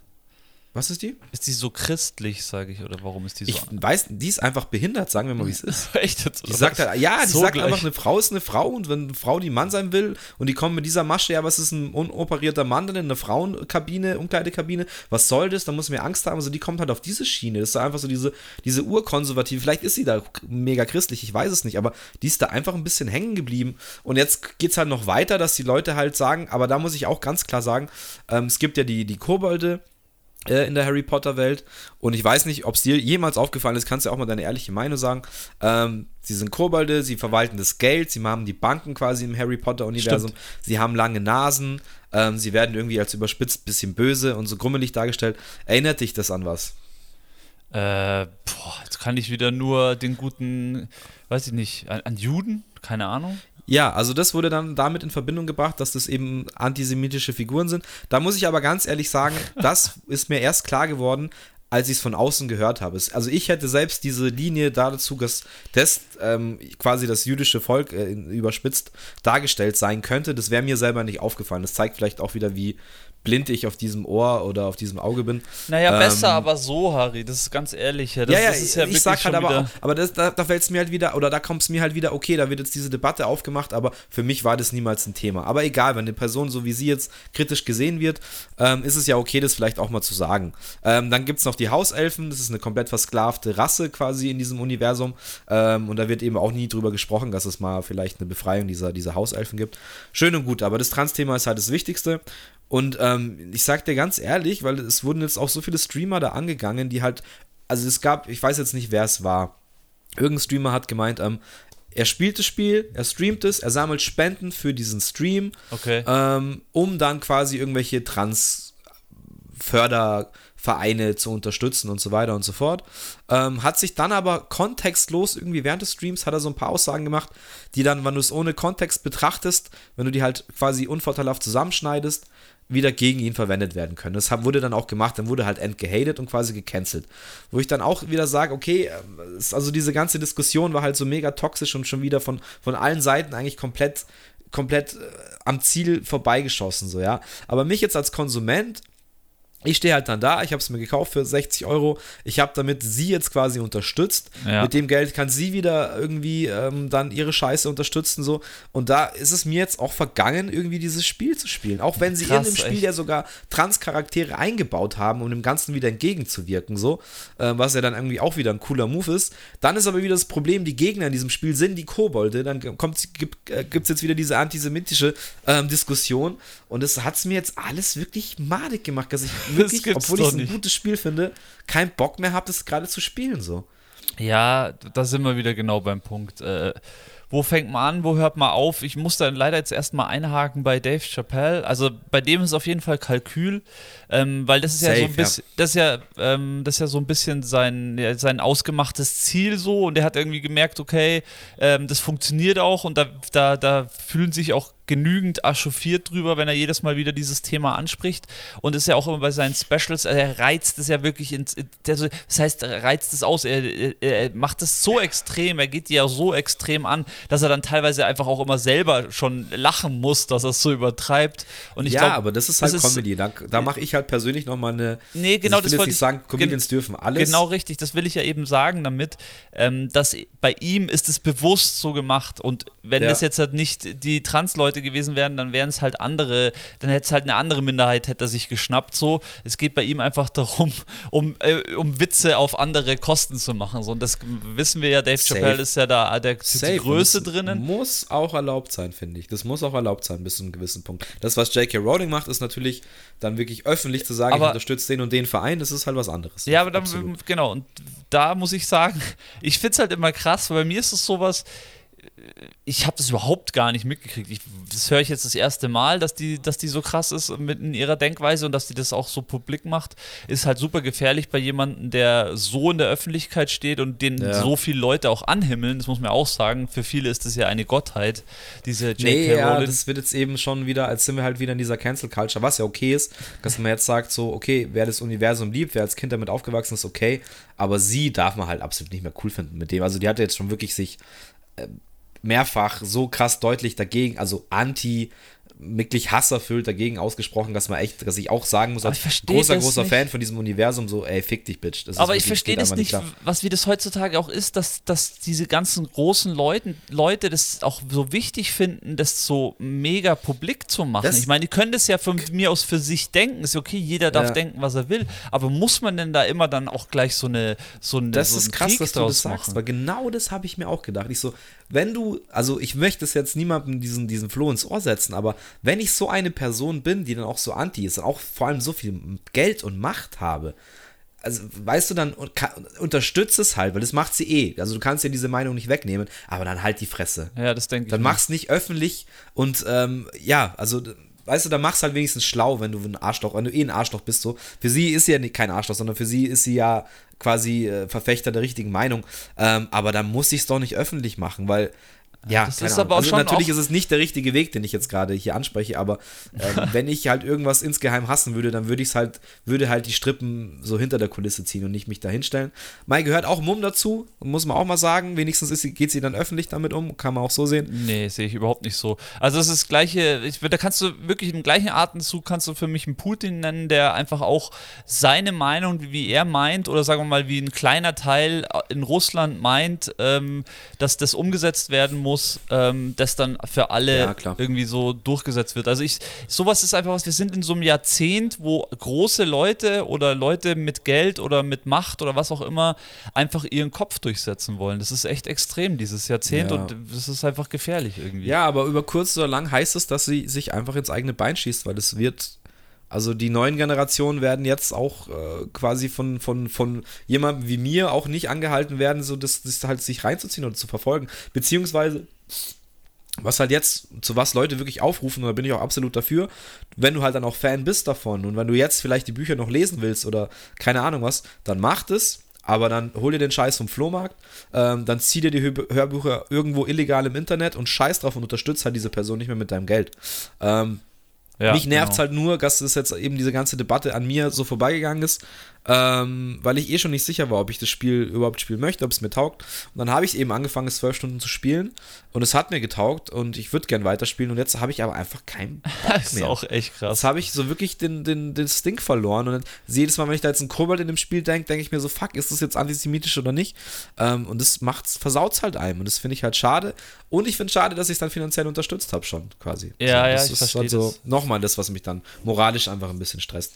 Aber ja, ist halt ein schwieriges Thema, große Debatte. Ich finde es ja gut, dass wir die Debatte führen. Ich finde es gut, dass diese ganzen ähm, Transmenschen eine immer größere Plattform kriegen. Äh, Ich finde es immer ein bisschen schwierig, wenn dann Leute wie dieser Streamer, wie gesagt, ich weiß leider nicht, wer das war, der dann gerade äh, so richtig auf den Deckel bekommt, obwohl er eigentlich den richtigen Ansatz hat und sagt, hey, ich stream das, damit wir eben die Gegenseite unterstützen und das sind zwar, das sind diese Trans-Leute oder Vereine für, für Transrechte und so weiter. Ähm, äh, ja, aber es wurde halt da wirklich krass diskutiert und ich finde von beiden Lagern, ob du jetzt anti-trans bist oder ob du pro-trans bist, da haben alle auf die anderen eingedrescht, wie so, ja, eigentlich ein, eine Nummer zu viel. Es war einfach schon eine toxische Diskussion, was im Internet und auf Twitter und so weiter da wieder abging. Geil, wieder mal komplett am Rollis vorbeigelaufen. Sehr lustig. Ja, es haben wirklich, glaube ich, nur äh, so in der Gaming-Szene und Streamer-Szene war das so richtig krass, krass großes Thema. Und ich habe es dann auch erst so mitbekommen, so richtig, äh, als bei Game 2, ähm, die dann Harry, also Hogwarts Legacy eben besprochen haben und die machen immer eine halbe Stunde Folge und ich glaube, es ging fast nur um dieses Spiel, weil sie vor der Viertelstunde Besprechung zum Spiel nochmal eine Viertelstunde, okay, was ist da jetzt eigentlich überhaupt passiert? Ja, Warum gibt es diese Diskussion so? Und dann da war schon klar so, okay, wow, wie krass die dann da auch das aufgerollt haben. Ähm, äh, dass sie auch sehr, sehr vorsichtig sind mit dem, was sie sagen und auch wirklich dann beide Seiten beleuchten, bevor sie überhaupt nur das Spiel halt äh, eine Rezession drüber machen, so, so gesehen. Und da, da habe ich das dann so ein bisschen mitgekriegt und mich ein bisschen auch noch reingegoogelt und dachte mir dann so, ei, ei, ei, das ist leider auch komplett wieder an mir vorbeigegangen. Ähm, naja. Naja. Wie gesagt, ich habe es jetzt unterstützt und es nervt mich. Äh, aber was willst du machen? So ist es heutzutage. Ja, Mann, so ist es. Komm, lass uns weitermachen. Mir fällt gerade ein Film ein, den ich gerne angesprochen hätte. Ähm, yes. Den habe ich, glaube ich, gestern oder vorgestern reingezogen. Ähm, ziemlich nicht so mega verstörend, aber war schon krass. Äh, der Film heißt Bombshell heißt der Film, mit Nicole Kidman, mit Charlize Theron und Margot Robbie. Ähm, es geht oh, wow. um den Ex, um den alten äh, Fox äh, News ähm, Chef Eil hieß der, ich weiß nicht mehr den Vornamen, ähm, und der hat über Jahrzehnte, also hat natürlich nur hübsche Frauen eingestellt und hat über Jahrzehnte die Frauen sexuell belästigt, hat sie immer in sein Büro gerufen und ähm, ja, am Ende des Films, oder es ist halt sozusagen, es geht um die Geschichte, dass eben eine Reporterin aussteigt und äh, dann gegen ihn klagt, aber erstmal keinen fin findet oder keine Frau findet, obwohl es Tausende gibt, die auch äh, das Gleiche erlebt haben, die sich auch gegen ihn stellen möchten und dann am Ende klappt es dann irgendwie doch. Aber es ist sehr verstörend teilweise und einfach auch mal wieder zu sehen, was halt einfach auch da draußen wahrscheinlich auch nach wie vor äh, genügend Drecksäcke gibt, die sowas machen. Und es also war ja auch ein MeToo-Film so quasi. Ja, genau. Und es war ja auch mhm. äh, in Hollywood, äh, glaube ich, mit dem Weinstein. Waren es die Weinsteins? Ich weiß gar nicht, wer es war es nicht? Äh, Harvey Weinstein, ja. Ja, ja, schon, war auch, auch Thema und so. Und äh, auf jeden Fall ein cooler Film. Also, auf ein cooler Film und vor allem auch halt von den Darstellerinnen, äh, muss man ehrlich sagen, äh, echt High-End und ich bin ja eh auch extremer Fan von Charlie Theron, die spielt hier auch wieder grandios, also die ist wirklich so, also für mich echt auch eine, eine der ganz großen. Schauspielerin. Absolut, tolle Frau, tolle Schauspielerin. Ähm, ist komplett an mir vorbeigegangen, dieser Film. Das, das sehe ich jetzt gerade zum ersten Mal. Das Cover, habe leider nichts davon gehört. Ähm, ist aber auch ein wichtiges Thema, ganz, ganz, ganz klar, dieses ganze MeToo-Debatte, die da ausgelöst wurde. Und ist, glaube ich, auch wichtig zu bilden, was da eben in diesem ganzen Showbusiness, äh, Hollywood oder eben auch äh, Medien, ja, ja was auch Medienbusiness ja. in Amerika halt einfach abging die letzten Jahrzehnte. Und ich glaube, da gibt es immer noch ganz, ganz viele Dudes, die halt einfach ähm, sich an ihre Machtposition gewöhnt haben und dadurch eben denken, dass sie sich alles erlauben können. Und das ist eben heutzutage. So krass auch, ja, wie das, wie das Gott sei Dank vorbei. Wie Standing auch war, einfach, dass das auch einfach, die Frauen wollen halt was erreichen und haben das dann auch einfach mit sich machen lassen. Das ist so un unvorstellbar teilweise. Ja, aber es aber gab halt einfach Türen, wenn du die, die eintreten wolltest oder da durchgehen wolltest, dann musstest du dich dich auf gewisse Personen, also Gott sei Dank nicht überall, aber eben wenn es jetzt bei der Weinstein Company eben war, dann war es halt klar, dass da, ja, vielleicht äh, der ein oder andere Seitenweg genommen werden musste und sonst kommst du nicht weiter. Und es ist halt, ja, sehr, sehr bitter und sehr, sehr verstörend, dass das einfach anscheinend gang und gäbe war.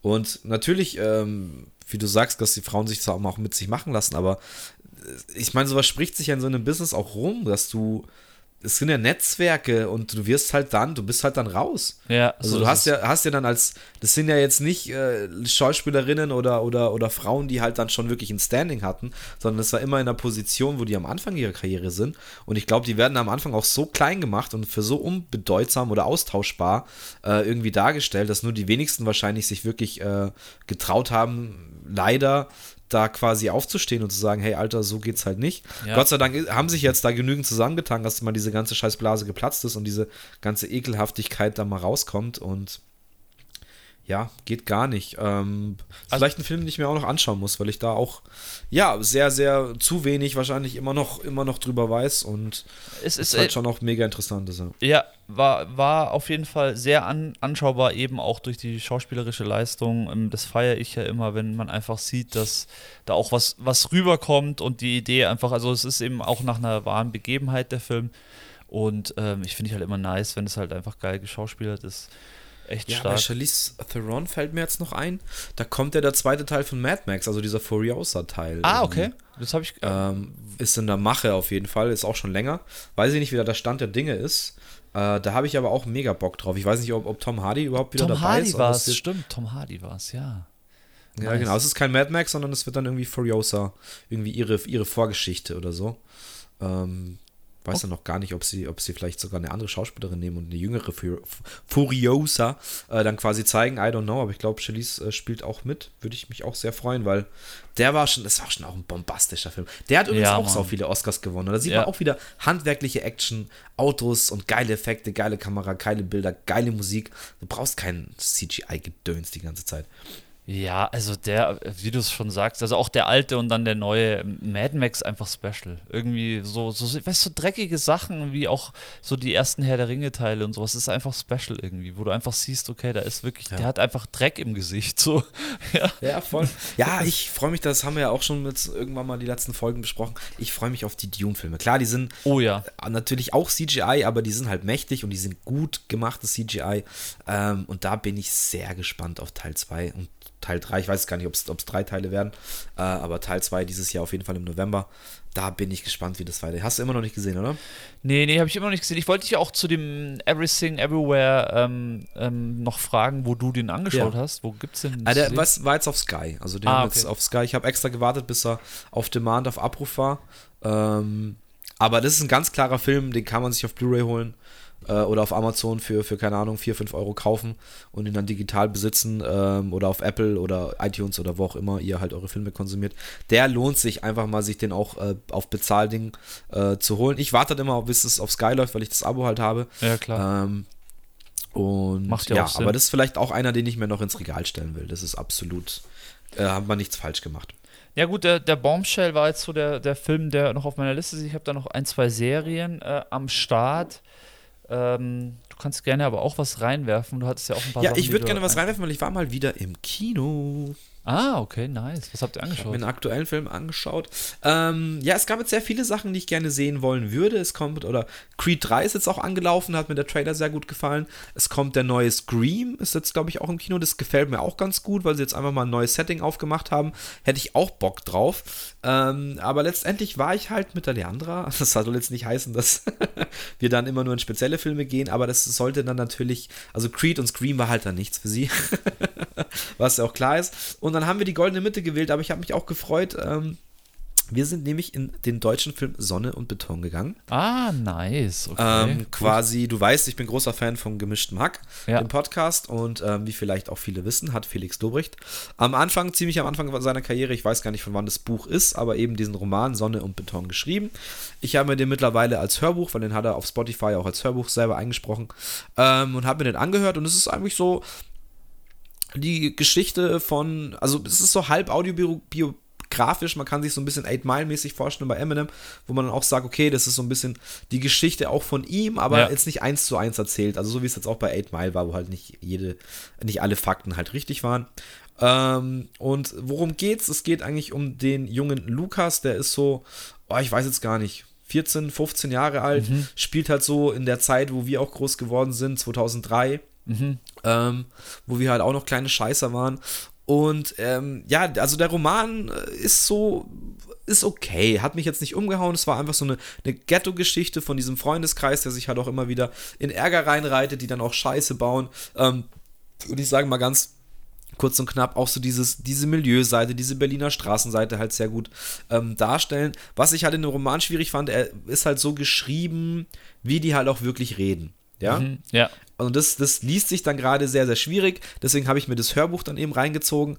Ähm, da ist es dann schon okay. Da war es aber vielleicht ein bisschen nachteilig, äh, dass der Felix eben alle Rollen gesprochen hat. Also möchte ich jetzt gar nicht runterreden. Hat schon Spaß gemacht, dieses reinzuziehen, aber schon sehr anstrengend, diesen Berliner Ghetto-Slang die ganze Zeit zu haben.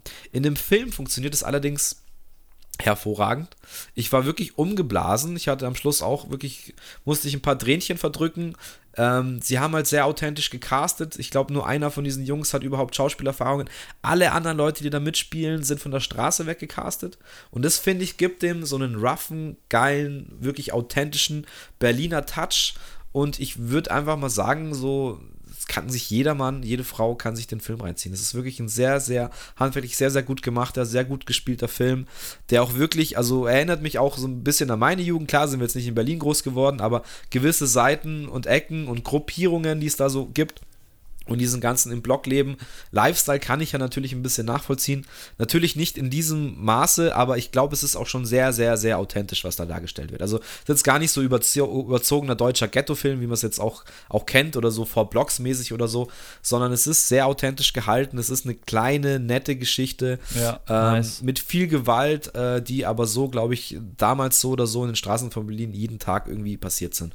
Und ich war, muss wirklich sagen, auch wenn ich ein Fan bin von, von, von Felix und, und vom gemischten Hack und so weiter, ähm, war ich skeptisch bei dem Film, weil ich habe das Buch dann eben, wie gesagt, mir reingezogen und war so, ah, das kann auch sehr schnell so ein bisschen belanglos werden, aber sie haben den Spagat perfekt äh, gehalten. Jetzt muss ich nochmal kurz schauen, der Typ, der den Film, also Felix hat dann das Drehbuch auch mitgeschrieben und der Regisseur heißt David, jetzt muss ich nochmal kurz schauen. Ja, Ähm, der hat cool. nämlich einige Buchverfilmungen gemacht und man merkt schon, dass der dann ein Händchen dafür hat. Und die haben das echt richtig geil umgesetzt. Äh, Louvre 47 spielt mit, ein Rapper aus Berlin, ähm, der auch zeitgleich, äh, doch zeitgleich auch den Soundtrack dazu geliefert hat, der auch übrigens sehr, sehr nice ist. Also es passt alles, so die Symbiose aus dem Erzählerischen, ähm, von den Bildern, die Bildsprache, die haben so eine asiatische Kamerafrau, äh, die heißt Yuan Yi, die hat es auch sehr, sehr gut gemacht. David Vennant heißt der, das heißt der Regisseur. Ähm, und ich kann das echt nur empfehlen. Das ist wirklich mal wieder ein richtig gut gemachter deutscher Film. Ja, der hat Feuchtgebiete zum Beispiel noch gemacht. Ja, Logo, den. Ähm, und ich glaube, sie haben jetzt nach zwei Wochen auch schon 500.000 Zuschauer, also auch mega gut angenommen. Äh, also wenn man da echt mal wieder auf Bock auf einen Kinoabend hat, klare Empfehlung meinerseits, schaut Sonne und Beton. Vor allem für alle, die so ein bisschen Hip-Hop-affin und Ghetto-affin sind, ähm, glaube ich, den taugt es ziemlich, ziemlich, ja. Ja, Ah, er ist wieder da, hat er auch noch gemacht, kann man auch mal kurz sagen.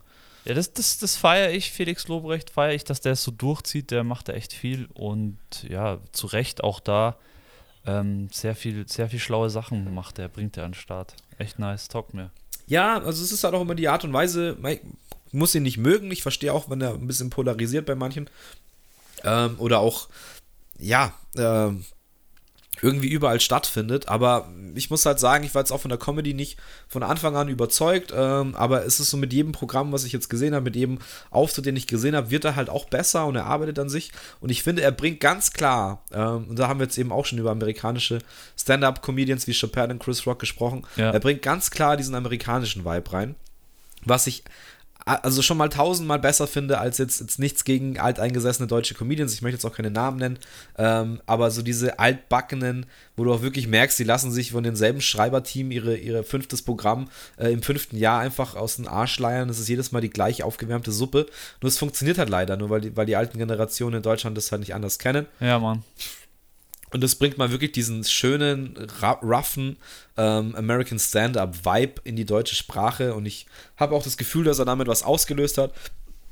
Ich war mit der Leandra jetzt hier auch ähm, Ende letzten Jahres irgendwann in der Sanatore Bar. Ähm, schöne Grüße, falls Sie jemals die Jungs das hören, von Dirty Comedy hier in München, die auch zwei, drei Locations haben, wo sie Nice. regelmäßig Stand-Up-Shows machen. Und es sind auch richtig gute Jungs.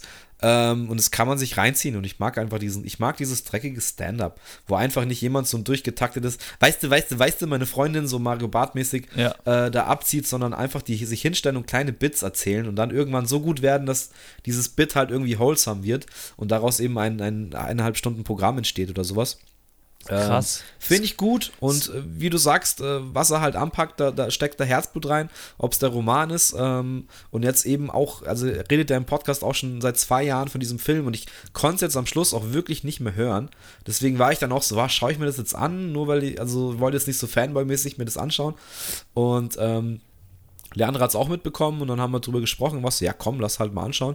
Und ich war wirklich mehr als positiv überrascht und äh, deswegen Big up, Alter. Big up an Felix Lobrecht, big up an den äh, Regisseur, big up an die Jungschauspieler, die sie da gecastet haben. Also das, das ist echt großartig. Die Jungs, die da, die vier Hauptdarsteller, ähm, plus die Leute, die in der Klasse, also eigentlich alle Kids, die da mitspielen, großartig. Juju ja. 44 hat eine kleine Gastrolle, Felix spielt auch eine kleine Gastrolle. Ah, oh, nice. Ähm, Louvre 47 habe ich schon gesagt, der spielt den großen Bruder. Ähm, macht es auch relativ stabil dafür, dass er eigentlich ein Rapper ist. Äh, also wirklich, hat Hand und Fuß und äh, klare, klare Watch-Empfehlung meinerseits. Das freut mich, weil ich ja immer so ein Hater bin über den deutschen Film. Freut mich, haben wir jetzt heute schon zwei Filme genannt, die sich auf jeden Fall lohnen anzuschauen. Es tut ähm, sich was. Ich, es was, tut sich wirklich was im deutschen Film. Wir hatten das, das, ja auch schon. Macht auch Spaß zu sehen. Wir hatten das ja auch schon aufgerollt ähm, mit den Komikern, ähm, wie das jetzt langsam sich so entwickelt, auch in Deutschland. Es hat natürlich lange gebraucht. Man muss es immer so ein bisschen fühlen. So, wir sind immer so zehn Jahre hinterher. Ich fand im Rap war es bei uns auch immer so, so wenn man Stimmt, so ja. die 2000er Jahre anschaut, wo dann irgendwann bei uns Gangster-Rap auch mal angekommen ist.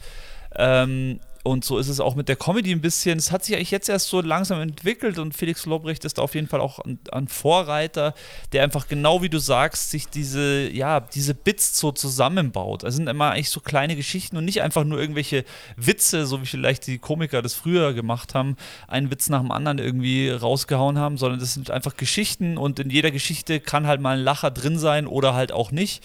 Und bei jedem Publikum funktioniert er halt auch anders. Ich glaube, äh, der gute Joe Rogan ist ja da auch ein guter guter, ist ein gutes Beispiel dafür, der da auch viel mit seinen Kollegen drüber spricht.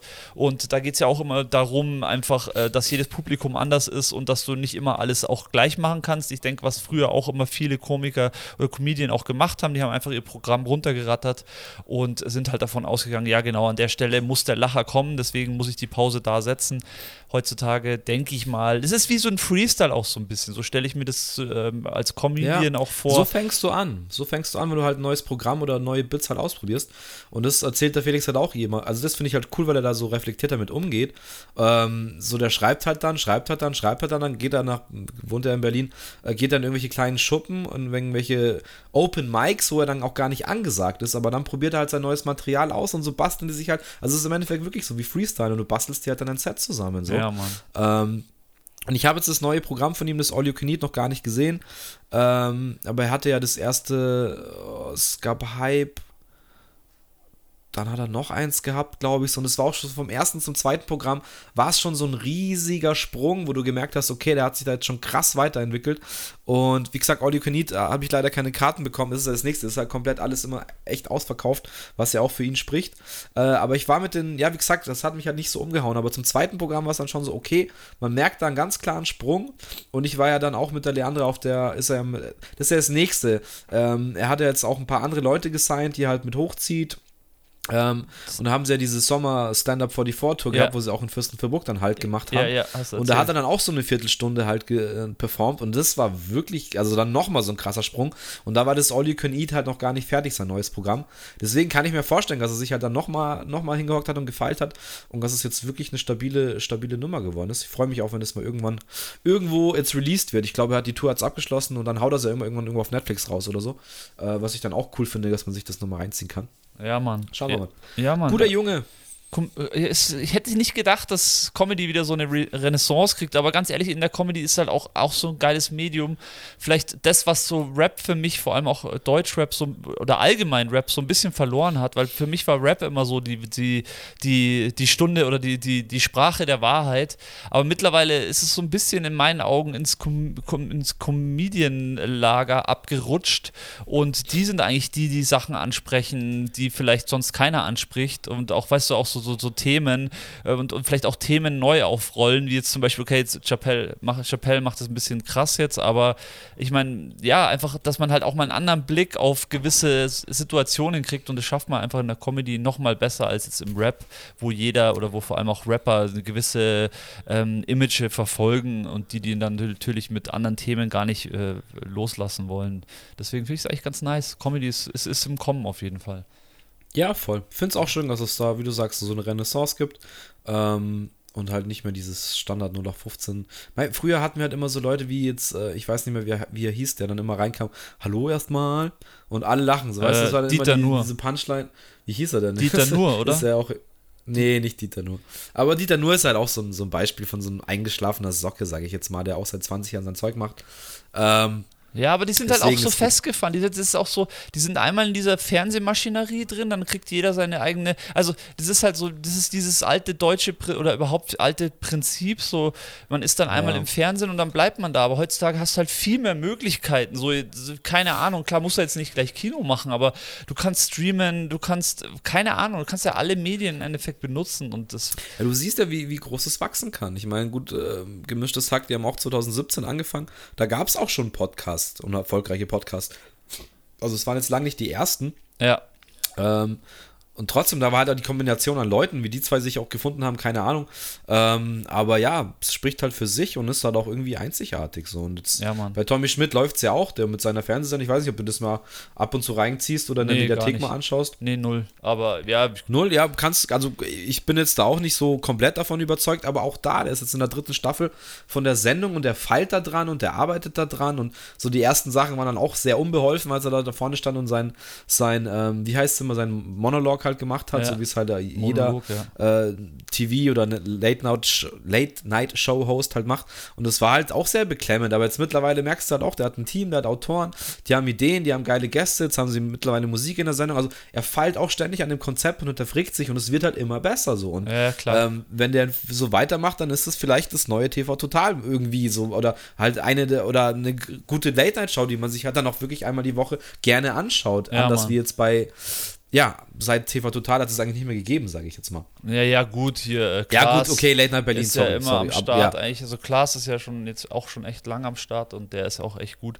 Aber ich bin da auch raus. Also bei solchen Sachen, ich bin einfach jetzt seit Jahren da Ja, raus. ich verfolge das auch nur auf YouTube. Ähm, hast du den Hype so ein bisschen um, um Wer steht mir die Show mitgekriegt so? Ähm, Also die, die, nee, die Joko-Sendung? Also ist ja Nee. nicht klar die Joko-Sendung, aber nee, habe ich nicht mit, be- mitbekommen, was ging.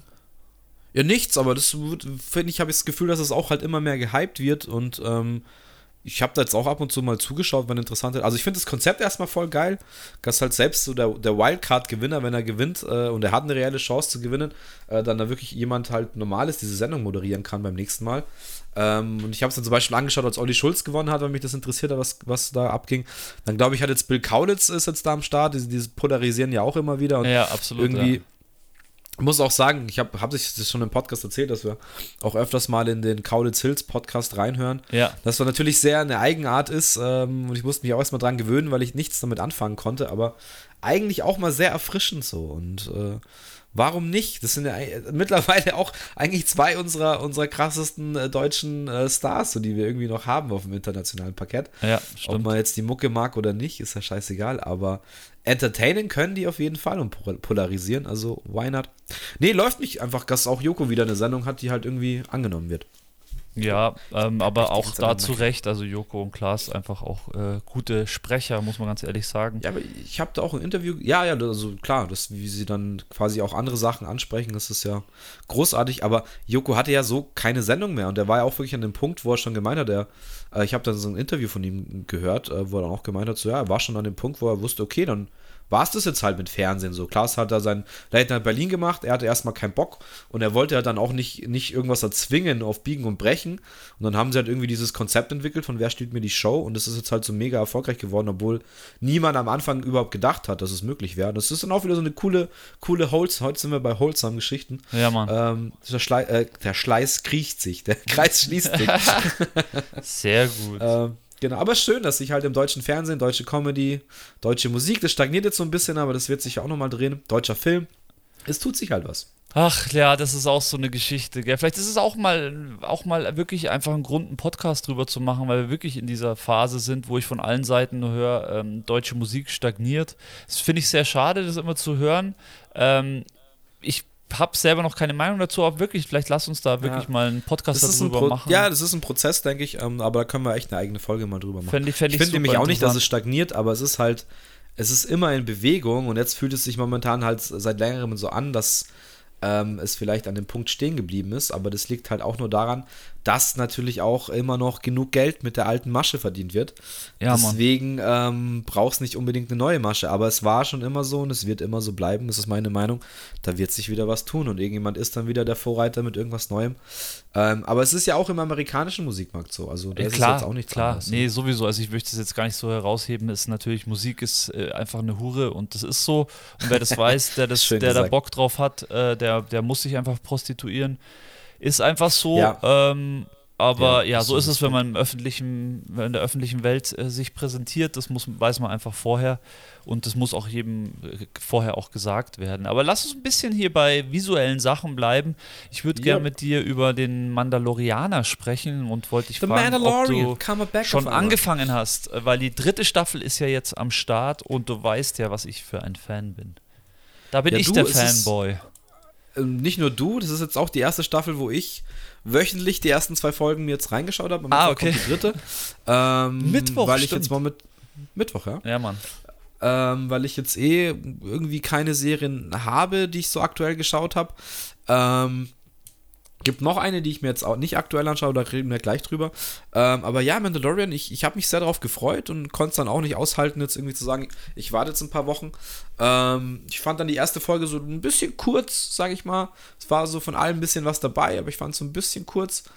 Ähm, Aber schon geil, also dieser Alligator am Anfang, ich finde, ich fand's schon, ich hab's schon gefeiert. Absolut klar. Bei mir ist immer so, kurz ist für mich immer so, eine, so eine Aussage so, ja, klar, kurz, weil sie hauen dir dann nicht gleich eine Stunde am Anfang raus, weil sie wollen dich ja irgendwie bei der Stange halten. Also, es ist jetzt ja bei der zweiten Folge auch ähnlich gewesen. Ich will jetzt auch überhaupt eigentlich gar nicht spoilern, das habe ich jetzt schon getan, deswegen mehr werde ich nicht spoilern, aber ich, hab's, ich bin schon wieder so drin. Also, Mandalorianer ist wirklich der, der mir am meisten von dieser ganzen Star Wars-Geschichte ans Herz gewachsen ist, muss ich ganz ehrlich sagen. Also, diese Kombination auch mit diesem kleinen ähm, Grogu und so, es ist einfach irgendwie, es ist irgendwie cool. Ja, es Weiß ist nicht. cool. Auch in Folge 2 dann so, so entwickelt sich der Kleine natürlich auch immer ein bisschen weiter und kriegt schon selber was gebacken und so.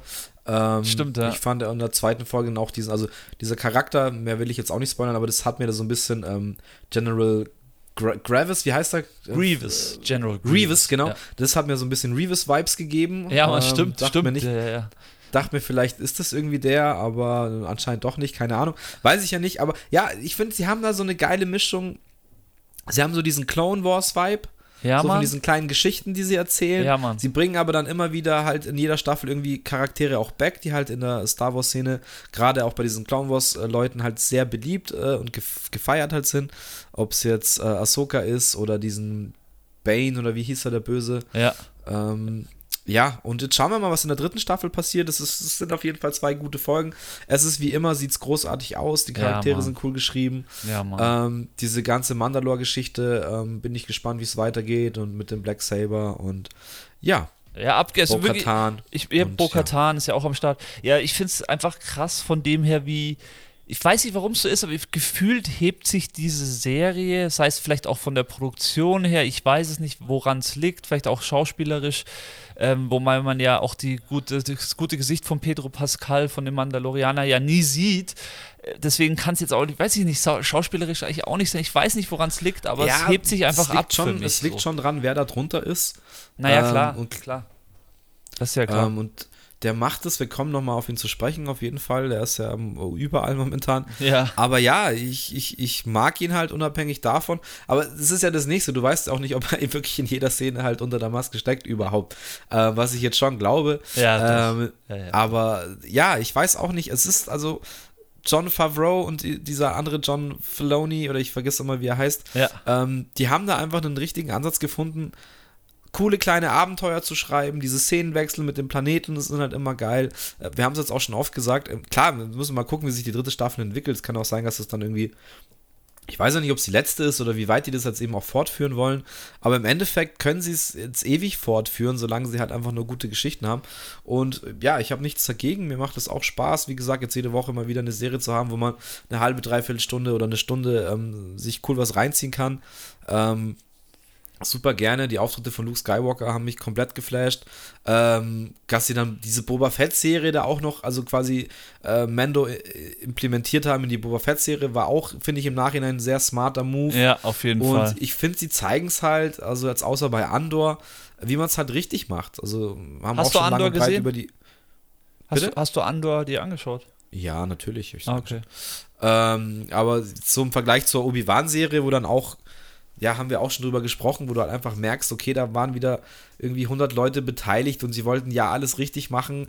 Äh, dann ist aber das CGI eben am Schluss ein Punkt, der, jetzt sind wir wieder bei CGI, einfach richtig scheiße ist und auffällt, dass gewisse Sachen halt ja, bei so einem großen Charakter dann irgendwie äh, schauen halt die Effekte blöd aus oder es gibt irgendwelche Plotholes in der Story. Ähm, ja, und dann ist mir lieber, okay, lasst euch Zeit, überlegt euch eine wirklich klare Geschichte, die ihr erzählen wollt, so wie auch bei Andor jetzt eben, da bin ich auch gespannt, wird es ja noch eine Staffel geben und dann ist diese Geschichte auch hoffentlich abgeschlossen und dann ist auch gut. Äh, deswegen sage ich, die nehmen sich hoffentlich Zeit und, und, und hocken sich dahin und schreiben coole kleine Geschichten und dann ist das auch gut und dann muss da nicht, müssen nicht drei, vier, fünf Star Wars Serien ähm, pro Jahr kommen, sondern da reichen mir dann zwei oder eine. Ja, auch Meinetwegen, so. wenn die gut gemacht ist und es reicht. Ja, also ich, was ich noch sagen wollte zum Ma Mandalorianer ist, ähm, was ich so, auch so erstaunlich finde, auch zu den ganzen anderen Serien, die es ja sonst so gibt, dass dir da auch jeder einzelne Charakter so ans Herz, Herz wächst. Also ist egal wer, sei es diese reparierende Frau auf Tatooine, äh, weiß Ja, ich nicht, sogar gefreut, Roboter, irgendwie so, kam, ja. sogar Roboter, egal wer auftaucht, so du hast irgendwie einen anderen Zugang. Es erinnert mich wirklich, also ich habe immer so die Parallelen zu den ersten drei Star Wars Filmen, wo es ja auch so war, wo jeder Charakter, wo du dich immer gefreut hast, wenn der Charakter aufgetreten ist, so, weil, weißt du, das ganze Kino hat gefeiert, wenn irgendwie Prinzessin Lea auf einmal äh, äh, wieder im Bild war oder so. Weißt du, wie ich das meine? Und das, so kommt mir das bei der Ja. Serie auch vor. Liegt Ja, das ist aber vielleicht auch das Schöne, was die Timeline sich so ein bisschen trifft, weil es jetzt eben die Jahre zwischen Episode ähm, 4, 5, 6, äh, also quasi nach der ursprünglichen äh, Skywalker-Trilogie ist. Ja, richtig. Und sich da ja auch natürlich ein paar Charaktere mit einnehmen können, die dann vielleicht auch eben in Clone Wars oder ja, meinetwegen auch in den ersten drei Star Wars-Filmen. Also wer weiß was, also ich bin mir sicher, da wird es noch die ein oder anderen Auftritte geben von irgendwelchen Side-Charaktern äh, aus der alten Trilogie, äh, wo man sich dann freut und Bock drauf hat, dass die da irgendwie wieder. Ah ja, aber du musst, musst halt so die, die Waage muss ich das halt halten, dass du es auch nicht übertreibst damit. Bis jetzt haben sie das gut gemacht. Ähm, schauen wir mal, wie es weitergeht. Ja? Aber wir werden weiter darüber sprechen. Folge 3 kommt diese Woche. ja, Mann, nice, ich feier's. Bin, bin gespannt. Ich habe mir, auch. ich hab mir übrigens äh, da, die, deine Empfehlung reingezogen, die Invincible-Folge, diese Comic-Serie, Oh, diese? Superhelden-Serie, wo im Endeffekt der äh, Superman auf der Erde eigentlich dann sich herausstellt, dass er im Endeffekt der Böse ist, war ziemlich, ziemlich cool anzuschauen. Auch habe ich gut gefeiert, auf jeden Fall. War eine, war eine Hast du dir gute. ganz angeschaut? Habe ich mir jetzt ganz reingezogen. Ja, ist ja nur eine Cool. Staffel. Ja, Ja, klar. ist nur eine Staffel, klar. Kann man auch relativ schnell wegsnacken. Kommt aber die zweite Staffel dieses Jahr. ja, stimmt. Ähm, und bin ich gespannt, weil das Ende hat dann schon irgendwie Bock auf mehr gemacht. Und Absolut. ja, ich finde es mal so einen anderen frischen Ansatz und auch mal wieder so eine mehr oder weniger, ja, 2D, aber ja, es kommt halt schon eher so 2, 2D-Zeichentrick, sage ich jetzt mal. Ja, Mann. Nichts zu sehr überanimiert, sondern irgendwie cooler, cooler Style. Nee, da freue ich mich auch mega drauf.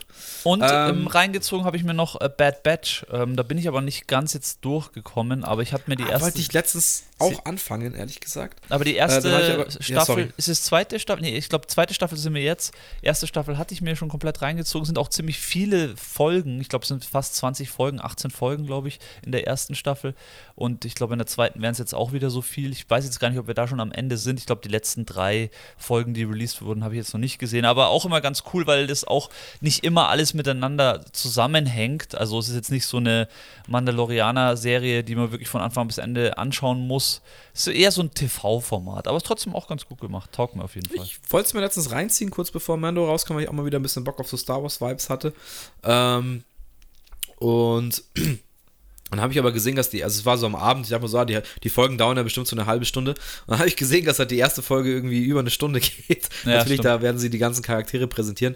Ähm, habe ich dann sein lassen, aber es steht auf jeden Fall noch im Zettel und ich habe jetzt schon öfters gehört, dass es so eine kleine, coole, kompakte Serie ist ähm, im Clone Wars-Style. Ähm, mit Charakteren, die auch schon in Clone Wars irgendwie äh, auch auftreten. Ja. Die haben da ja auch schon irgendwie eine Rolle. Und da habe ich schon auch gesehen, gibt es Empfehlungen, welche, welche Clone Wars Folgen man sich anschauen sollte, um, um da mit dann anzufangen. Und das war mir dann schon wieder ein bisschen zu kompliziert. Aber ich, das ist auch so ein Thema, was ich vor mir herschiebe, dieses Clone Wars. Muss ich mir auch noch bestimmt ja, fertig anschauen. Gemacht. Oder ja, ich habe schon mal angefangen, bin irgendwo mittendrin. Aber ja, ich, ich habe die ganzen Auftritte eben dann von Bo-Katan. Das ja, spielt dann auch eine Rolle. Äh, eben Ahsoka, die jetzt auch eine eigene Serie bekommen wird. Darth Maul spielt dann nochmal eine Rolle. Darth Vader am Schluss dann eben auch. Ähm, wie wir wissen, ist äh, Ahsoka ja die, die Schülerin äh, von, von Anakin und ja, trifft dann auch auf, äh, auf Darth Vader am Schluss. Und das sind schon so Sachen und Momente, die, wo ich eigentlich noch Bock habe als Star Wars-Fan. Aber es ist halt eine sehr umfangreiche Serie. Aber ja, irgendwann, früher oder später, werde ich mir das alles zu Gemüte führen. Das ist ja das Schöne, es hört ja einfach nicht auf. Ja, Grüße gehen raus an Lusches, da brauchen wir ihn eigentlich, weil er ist ja der Spe Spezialist, was das angeht, auf jeden Fall. Clone Wars, ja. Hat er, da hat er auf jeden Fall einiges vor uns. das stimmt. Ja, ihr merkt schon, ja. wir haben viel geschaut, wir schauen viel an, so ist es. Macht irgendwie mhm. Bock gerade. Ähm, ich denke auch, die Zeit wird sich wieder ändern, deswegen passt auch diese Folge hier einfach perfekt, weil wir einfach jetzt in letzter Zeit einfach auch viel Zeit hatten, Sachen anzuschauen. Ja, das wird sich aber, wie gesagt, auch wieder ändern, ganz sicher. Wird sich wieder ändern, aber erstmal noch nicht. weil ich möchte gerne nochmal weiter über Pedro Pascal reden. Oh, ja, gerne. Ähm, und noch eine Serie ansprechen, die, äh, wo ich gewusst habe, dass sie kommt. Ähm, aber ja, nicht so wirklich wusste, auf was ich mich einstellen darf und ob das vielleicht ein Schuss in den Ofen wird. Aber dann haben die Kritiker sich überschlagen und ich war gleich so, okidoki. Ähm, und zwar wurde auf HBO die, also das Videospiel The Last of Us jetzt in eine Serie gepackt, wo auch wieder, wie soll es anders sein, äh, Pedro Pascal den Joel spielt. Ähm, und jetzt habe ich ihren Namen leider vergessen. Sie ist aber bekannt, äh, sie hat die kleine äh, Mormont gespielt in Game of Thrones. Ah, okay. Ähm, jetzt muss ich kurz schauen, wie sie heißt, weil sie einfach auch eine krasse Schauspielerin ist äh, und erst 14 oder was auch immer und es eigentlich sehr, sehr gut macht. Und ähm, ich habe, ich bin jetzt mal ehrlich, ich habe Last of Us nicht gespielt, äh, obwohl wir hier auch so ganz große äh, Videospielfans sind. Ne, habe ich auch nie gespielt, ähm, ja, muss ich auch ehrlich zugeben. Aber ich bin nicht so der Zombie-Game-Fan. Es sind ja keine Zombies, ne? Also, und es ist ja auch kein klassisches Zombie-Spiel so gesehen, sondern es ist schon ein krasses Story-Spiel. Ich meine, äh, die Spiele sind von Naughty Dog. Naughty Dog bekannt für die Uncharted-Reihe. Und es geht schon auch krass in diese Richtung. Ähm, klar, es ist ein anderes Setting. Klar haben wir so eine Art äh, Zombie-Pandemie, äh, aber es ist eher so ein Pilz. Ähm, also es, geht darum, dass die Erde sich halt erwärmt. Das lernt man dann auch äh, im Spiel relativ schnell kennen, eigentlich. Ähm, und dadurch, also es gibt tatsächlich Wissenschaften und Thesen über dieses, über dieses Thema, weil ein Pilz kann zum Beispiel gewisse Insekte infizieren und ja. ist dann quasi, nimmt den Insekten als seine. An sein äh, Wirt? Genau, Wirt, ich, ich wollte gerade Hirte sagen, wusste aber, dass das nicht stimmt, als den Wirt äh, und infiziert quasi das Gehirn dieser Insekten und steuert die dann sozusagen. Also sowas gibt es in der Natur.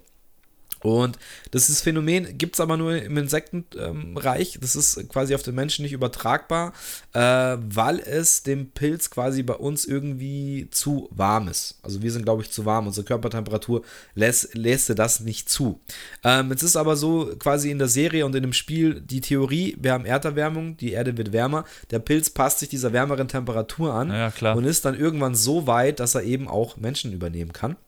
Und dann, ähm, ja, gibt es halt diese Pandemie und es verbreitet sich sehr, sehr schnell. Die Menschen werden dann sehr aggressiv, eben zombie-mäßig, jagen, töten und fressen und beißen andere Menschen. Und dieser Pilz kommt dann so eklig aus dem Mund raus und wird dann so einge, eingeatmet von den normalen Menschen. Und dann werden die infiziert.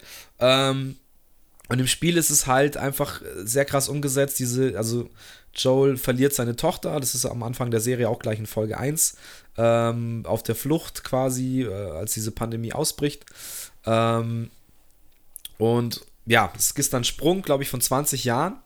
Äh, es geht, glaube ich, auch so 2000 3 geht es irgendwie so los und dann ist ein Sprung von 20 Jahren, dann sind sie im Jahr 2023 und es ist dann eben so, jetzt nicht so eine Pandemie, wie es in der Corona-Zeit war, sondern ähm, es wird dann richtig, die Städte werden weggebombt im Endeffekt, alle amerikanischen Großstädte werden bombardiert, äh, wo sich das halt ausgebreitet hat, dass halt nur noch ja, dass alle Infizierten halt einfach ausgelöscht werden. Und dann sind so richtige Slums, die dann gebildet werden. Das ist so eine richtig abgefuckte abgefuckte Darstellung von amerikanischen Großstädten, wo du siehst, alles ist halt verschimmelt und vergammelt und überall, ja, die Natur erobert sich halt auch wieder so ihren Platz zurück. Ähm, und in den Städten sind so richtige Slums, wo die Menschen dann so militant auch zusammengehalten werden von den Para, was weiß ich, was wie die heißen. Mhm, nice. Und dann natürlich, wie sollte es sein, gibt es auch eine, eine Anti-Bewegung, eine Freiheitskämpferbewegung, die heißen Fireflies. Ähm, und Joel, ja genau, verliert dann eben, als diese Pandemie ausbricht, seine kleine zwölfjährige Tochter ähm, und lebt dann am Schluss äh, nach 20 Jahren eben in so einer Stadt, wo er dann auch arbeitet und richtige Drecksarbeit machen muss. Und lebt dann mit einer Frau zusammen, die heißt Tess und sie stolpern dann mehr oder weniger. Sie haben, sind halt so, halten sich mit Schmuggelsachen auch irgendwie über Bord und ähm, geraten dann über Zufälle halt irgendwie an die Fireflies, mit denen sie eigentlich direkt auch nichts zu tun haben wollen. Ja. Und über die geraten sie wiederum an die kleine Ellie.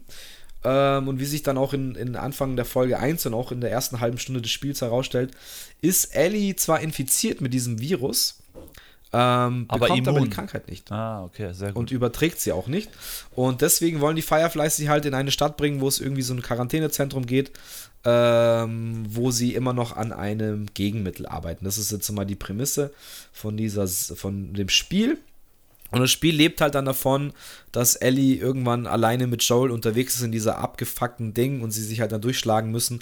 Es ist richtig, es ist richtig brutal, das Spiel. Also Ja, sei es jetzt die Menschen, dieses Militär, das, dem du da begegnest, oder sei es eben diese Viecher. Es ist, geht also wirklich an die Nerven. Du kannst da wirklich mit Backsteinen Köpfe zerfetzen.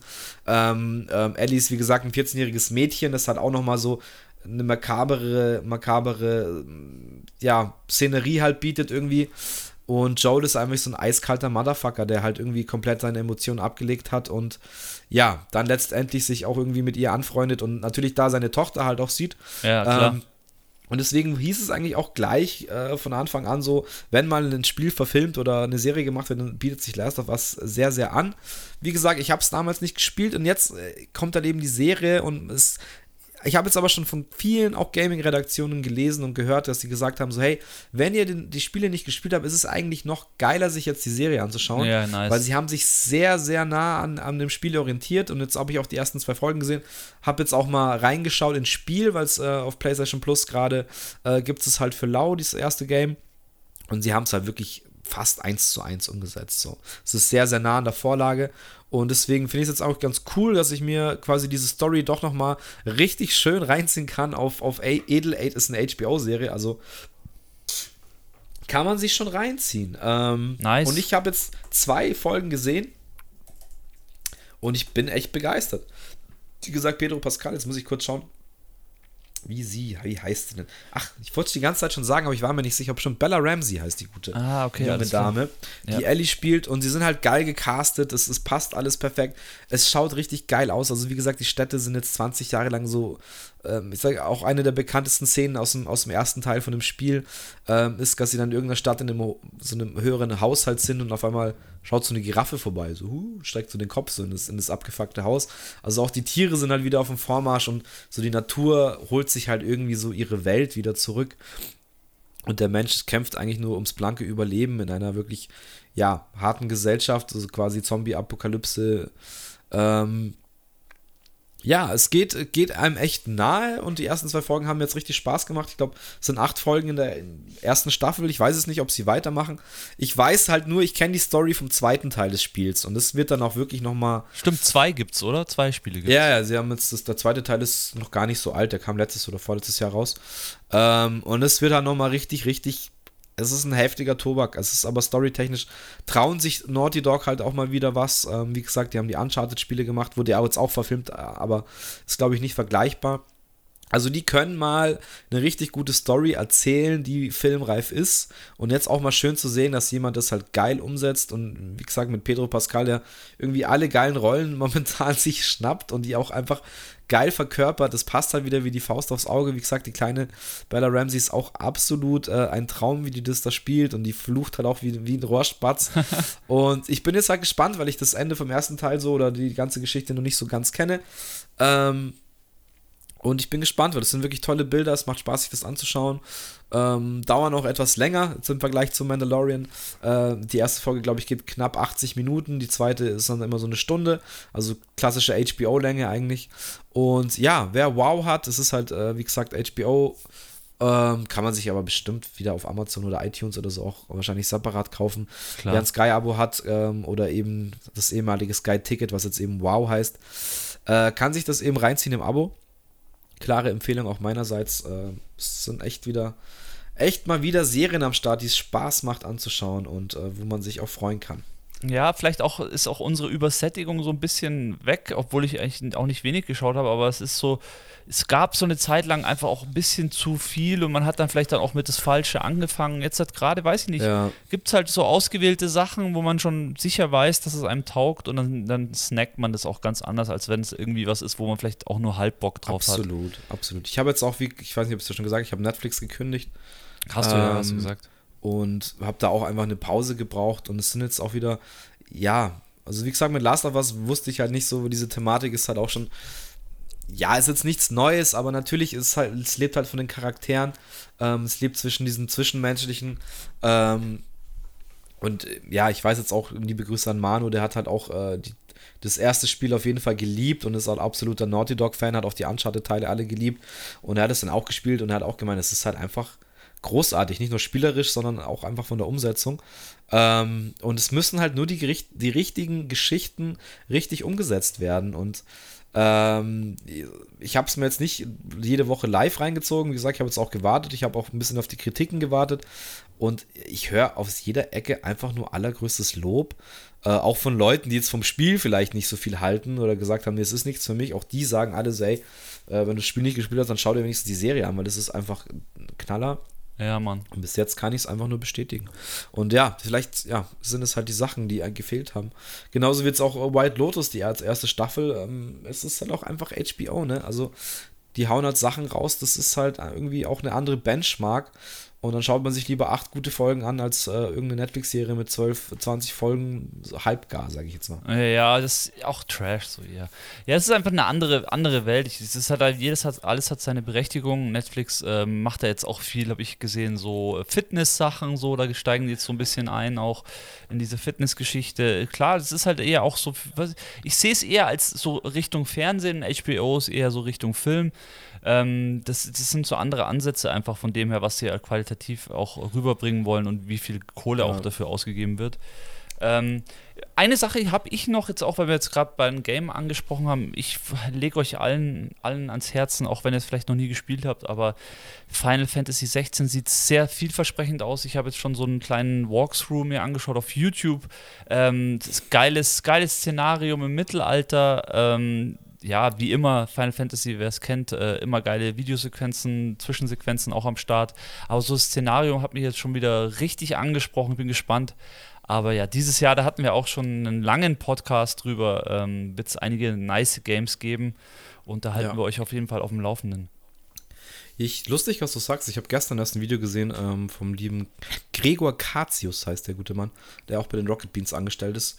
Der konnte irgendwie die ersten zwei Stunden spielen schon. Fett. Ähm, und ja, der hat auch gemeint, das muss ich halt, muss ich halt zeigen, wie es dann wirklich äh, im Endding wird, aber so die Grundformeln stimmen alle. Sie haben halt jetzt ein komplett neues, richtig sympa äh, sympathisches, dynamisches Kampfsystem. Ja, richtig. Äh, weil sie irgendeinen Entwickler von Devil May Cry geholt haben. Ja, richtig, ja. Also es wird dann schon eher so ein bisschen Hack and Slay mäßig. So diese Bestias gibt es auch wieder. Ähm, du spielst aber auch äh, nur deinen Charakter. Also du, genau. die anderen Leute, du hast nur noch eine Gruppe. Ja.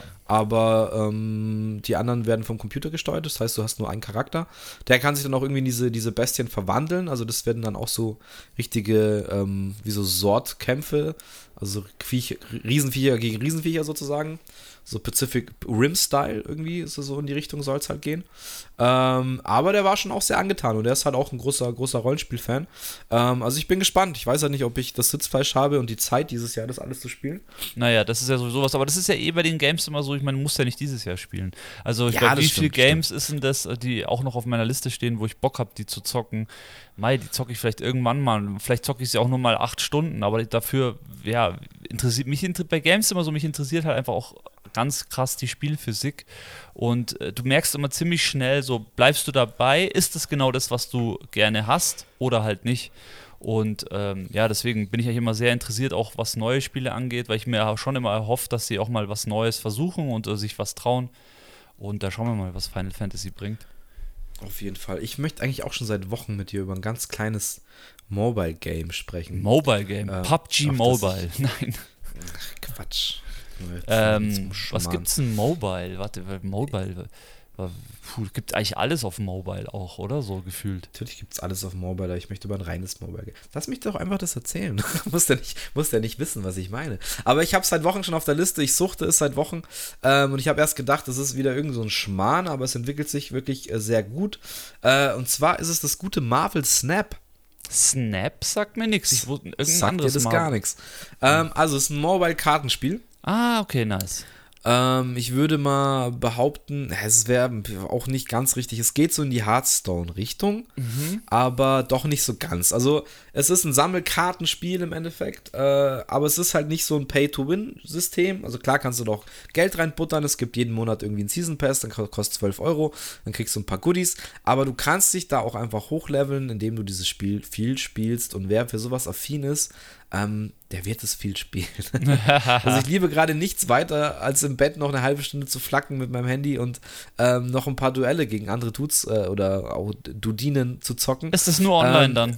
Dieses Gegeneinander. Äh, Spielst du da immer online gegeneinander? Du spielst immer online gegeneinander, ja. Ja. Ähm, wie gesagt, du hast am Anfang so ein Sammelsurium an Karten, da baust Klar. du den Deck zusammen, dann gibt es immer drei Standorte. Mhm. Ähm, eine Partie geht circa fünf Minuten, also es ist eine sehr kurzweilige Sache. Äh, jeder Standort hat bestimmte Special-Effekte und pro Runde gibt es sozusagen Mana, die du ausspielen kannst. Da ist es wieder so wie Hearthstone. In der ersten Runde hast du ein Mana, in der zweiten zwei, Ja. in der sechsten sechs und nach sechs ist es halt äh, vorbei. Demnach sind die Karten halt nach Mana-Werten geordnet. Du kannst sie dann nur legen, wenn du diese Energie auch dafür hast. Die sind nach jedem Zug äh, also das stackt sich auch nicht. Du hast im ersten Zug 1, im zweiten 2, im dritten 3 und so weiter und so fort. Ähm, und dann kannst du halt deine auf drei Standorten deine Karten verteilen. Natürlich dir auch wieder ähm, Decks zusammenbauen in verschiedenen, es gibt Destroyer-Decks, Kartenabwurf-Decks, ähm, was weiß ich was, also verschiedene Taktiken da eben zusammenschustern. Und die Standorte haben dann auch nochmal Effekte wie, keine Ahnung, Karten hier haben minus drei oder wer hier gewinnt, kriegt so und so viel plus Energie. Und wer zwei von diesen drei Standorten gewinnt, der gewinnt dann eben nach Zug 6 das Spiel. Ah, okay, verstehe. Ähm, und du kriegst halt dann Upgrades, um deine Karten zu verbessern. Dadurch steigt dein Level. Und umso höher dein Level steigt, äh, kriegst du neue Karten dazu. Also du musst dir halt wirklich nichts kaufen. Du kriegst, umso länger du spielst, umso mehr Karten. Und es ist auch wirklich gut gemacht, dass du halt da weiterkommst. Und wie gesagt, es, sie patchen dann jeden Monat neue Karten rein. Und es macht wirklich, wirklich Spaß. Es ist ein sehr gut durchdachtes Game, ähm, was wie gesagt sehr kurzweilig ist, aber man hat Bock halt dann wirklich äh, da zu suchten und ein paar Runden zu spielen. Es gibt es für ein iPad, es gibt fürs Handy, es ist umsonst. Äh, wie gesagt, man kann in Season Pass investieren, ähnlich wie bei jedem Spiel heutzutage. Ja, ja. Aber du musst es nicht. Also es ist wirklich macht einfach Spaß. Und ich glaube, jeder, der da irgendwie so mit diesem Karten, Sammelkarten-Ding auch, wie gesagt, du kannst die Karten dann upgraden und sie zum Glitzern bringen und bis auf Level Infinity halt hochleveln. ähm, und ja, haben sie einfach mal wieder was rausgelassen, was echt Spaß macht. Und ich finde es sogar ein bisschen eben kurzweiliger und nicht ganz so arg kompliziert wie bei Hearthstone. Ja. Ähm, weil da musste man sich dann schon richtig reinfuchsen, wie man sich sein Deck zusammenbaut. Und da kannst du einfach so nach jeder Runde, ach, nehme ich mal die Karte, oh, das ist ja auch eine interessante Karte. Und kannst immer so austauschen und dich daran tasten. Und es ist wirklich eine, eine schöne, eine schöne Suchtspirale in Sachen Mobile Gaming. gut gesagt. Ja, gut gesagt. Ähm, und Und schaut super gut aus, muss ich noch sagen. Man kann es auf 60 Frames stellen. Ähm, es sieht sehr, sehr geil animiert aus. Die Karten sind top. Du kannst dir dann auch noch andere Karten kaufen in verschiedenen Designs. Da gibt es Künstler, die die Karten dann malen und so. Also das ist echt, echt cool gemacht. Ich kann es wirklich, äh, ich schwärme sehr dafür. Die Leandra schimpft mich schon immer. Hat mir schon Verbot im Bett zu, äh, Bett zu spielen gegeben letztes Mal. Aber äh, solange sie Trash-TV schaut, spiele ich Marvel Snap. ja, Mann, sehr gut. Ja, cool. Ähm, ja, da hat doch jeder von uns noch ein kleines Game-Update äh, gegeben. Sehr nice. Ähm, ich muss ja, das überlegen. lustig, dass du das noch gesagt hast. Das ist mir jetzt endlich eingefallen, dass ich dich ah. endlich mal. Also ich glaube, das ist die dritte Podcast-Folge, in der ich schon sagen wollte. Bei Drake hat es noch nicht gepasst. Hm. Ich glaube, ich wollte es auch in der Gaming-Folge schon sagen, aber ich ja, habe es irgendwie immer wieder, es ist durchgerutscht leider. In der Folge passt es perfekt, ganz ehrlich. Ist echt, echt, echt gut. Und ich habe jetzt wieder einige Filme hier auf meiner Liste, die ich mir reinziehen werde. Auf jeden Fall vorne, ganz vorne dieser Everything Everywhere ähm, Film. Äh, kann man den nicht abkürzen? II, was ist das letzte Wort? IIT? All at once kommt dann noch. All at once, oh Gott, das ist ganz vergessen. Das ist dann auch wieder. Ja, okay. Nee, auf jeden Fall. Aber den, der, Titel passt auch zu dem Film, deswegen ist es schon okay. Ja, ja, Logo, heißt, klar. Tut mir auch immer schwer, das rauszuhauen. Ja, und auch gut, dass sie den nicht irgendwie verdeutscht haben, wobei heutzutage wird das ja nicht mehr gemacht. Gott sei Dank. Ähm, naja, manchmal schon. ja, nice. Nee, schau dir den an. Also, wir haben den auch zusammengeschaut. Das war jetzt. Leandra war jetzt nicht so begeistert. Die ist jetzt eh nicht so die Cineastin, ohne jetzt äh, zu nahe zu treten. Aber mit so deepen Sachen. Weil es ist schon ein deeper Film. Also, da ist. Also, du kannst ihn dir anschauen. Es gibt coole Effekte, coole Action. Ähm, aber er geht halt dann schon auch so ein bisschen, bisschen nahe und ist auch ein bisschen verschachtelt, was das dann alles so bedeutet. Da hat man auch viel Interpretationsmöglichkeiten, würde ich mal sagen. Ähm, aber das macht's ja aus. Es ist für jeden was dabei, der Richtig, so ein bisschen ja. Gekloppe haben will, der ein bisschen Action haben will ähm, und der aber auch eine, eine tiefgründige Story haben will. Also äh, den kann man sich schon mal reinziehen an dem schönen Sonntagabend. Ja, Mann. Werde ich tun, werde ich tun und wir werden überlegen, ob wir nicht als nächstes äh, einen Podcast darüber machen, warum denn Musik vielleicht momentan nicht so eine Relevanz hat wie sonst ähm, ja, vielleicht jetzt nicht gut. nur bei, also bei mir jetzt nicht unbedingt, also ich liebe Musik immer noch nach wie vor genauso, aber es ist wenig dabei, was mich hart flasht, aber das wäre mein Ansatz bei dem Podcast. Und das ja, stimmt, aber auch andere Themen gibt es immer wieder. Auch da den, der Aufruf an euch draußen, wenn ihr irgendwas gerne mal besprochen hättet. Ähm, wir haben ja auch immer noch ausstehend, äh, was war hier das Thema? Äh, der Sänger von ähm, äh, Linken Park. Ja, hat uns ja mal Chester Bennington, ja, also Nico gefragt, ob wir nicht darüber mal, diese, mal diese sprechen können, wollen. Können wir was machen, ja. Und äh, ja, wenn ihr irgendwas habt, sagt uns gerne Bescheid. Ähm, ja, wir sind bereit, wisst ihr. Yes, ja, ich sag's immer wieder nur am Ende der Folge. Ich muss mir angewöhnen, das am Anfang der Folge zu sagen. Abonniert uns, gebt uns Sterne, ähm, schreibt uns auf Instagram, entweder im Augencast-Profil, Morales oder mir direkt. Ähm, auf TikTok sind wir am Start. Ähm, ja, ja, Mann, TikTok. Fehlt eigentlich nur noch YouTube, aber das kriegen wir schon auch noch hin. Wobei Klar. es gibt auch einen Auen-Videocast. Gibt's auch, gell, bei dir auf dem Profil. Ja, stimmt, gibt's auch. Vom Black-Album haben wir da, glaube ich, gesprochen oder so. Ja, stimmt, den könnte man eigentlich auch mal hochladen. Das wäre eigentlich auch noch ein, ein, Cast, den man mal noch so zwischen. Kann man als Special-Folge vielleicht hochladen, ja, stimmt. Na ja, geil. Stimmt, gute, gute Idee. Idee. Haha, haben wir es wieder. Ja, nice. Ja, danke dir, Harry. Gute Folge. Ja, merci, Road. Es war wieder, wieder gute eineinhalb Stunden. Und danke euch fürs Zuhören. Richtig nice. Haut's night. Ciao.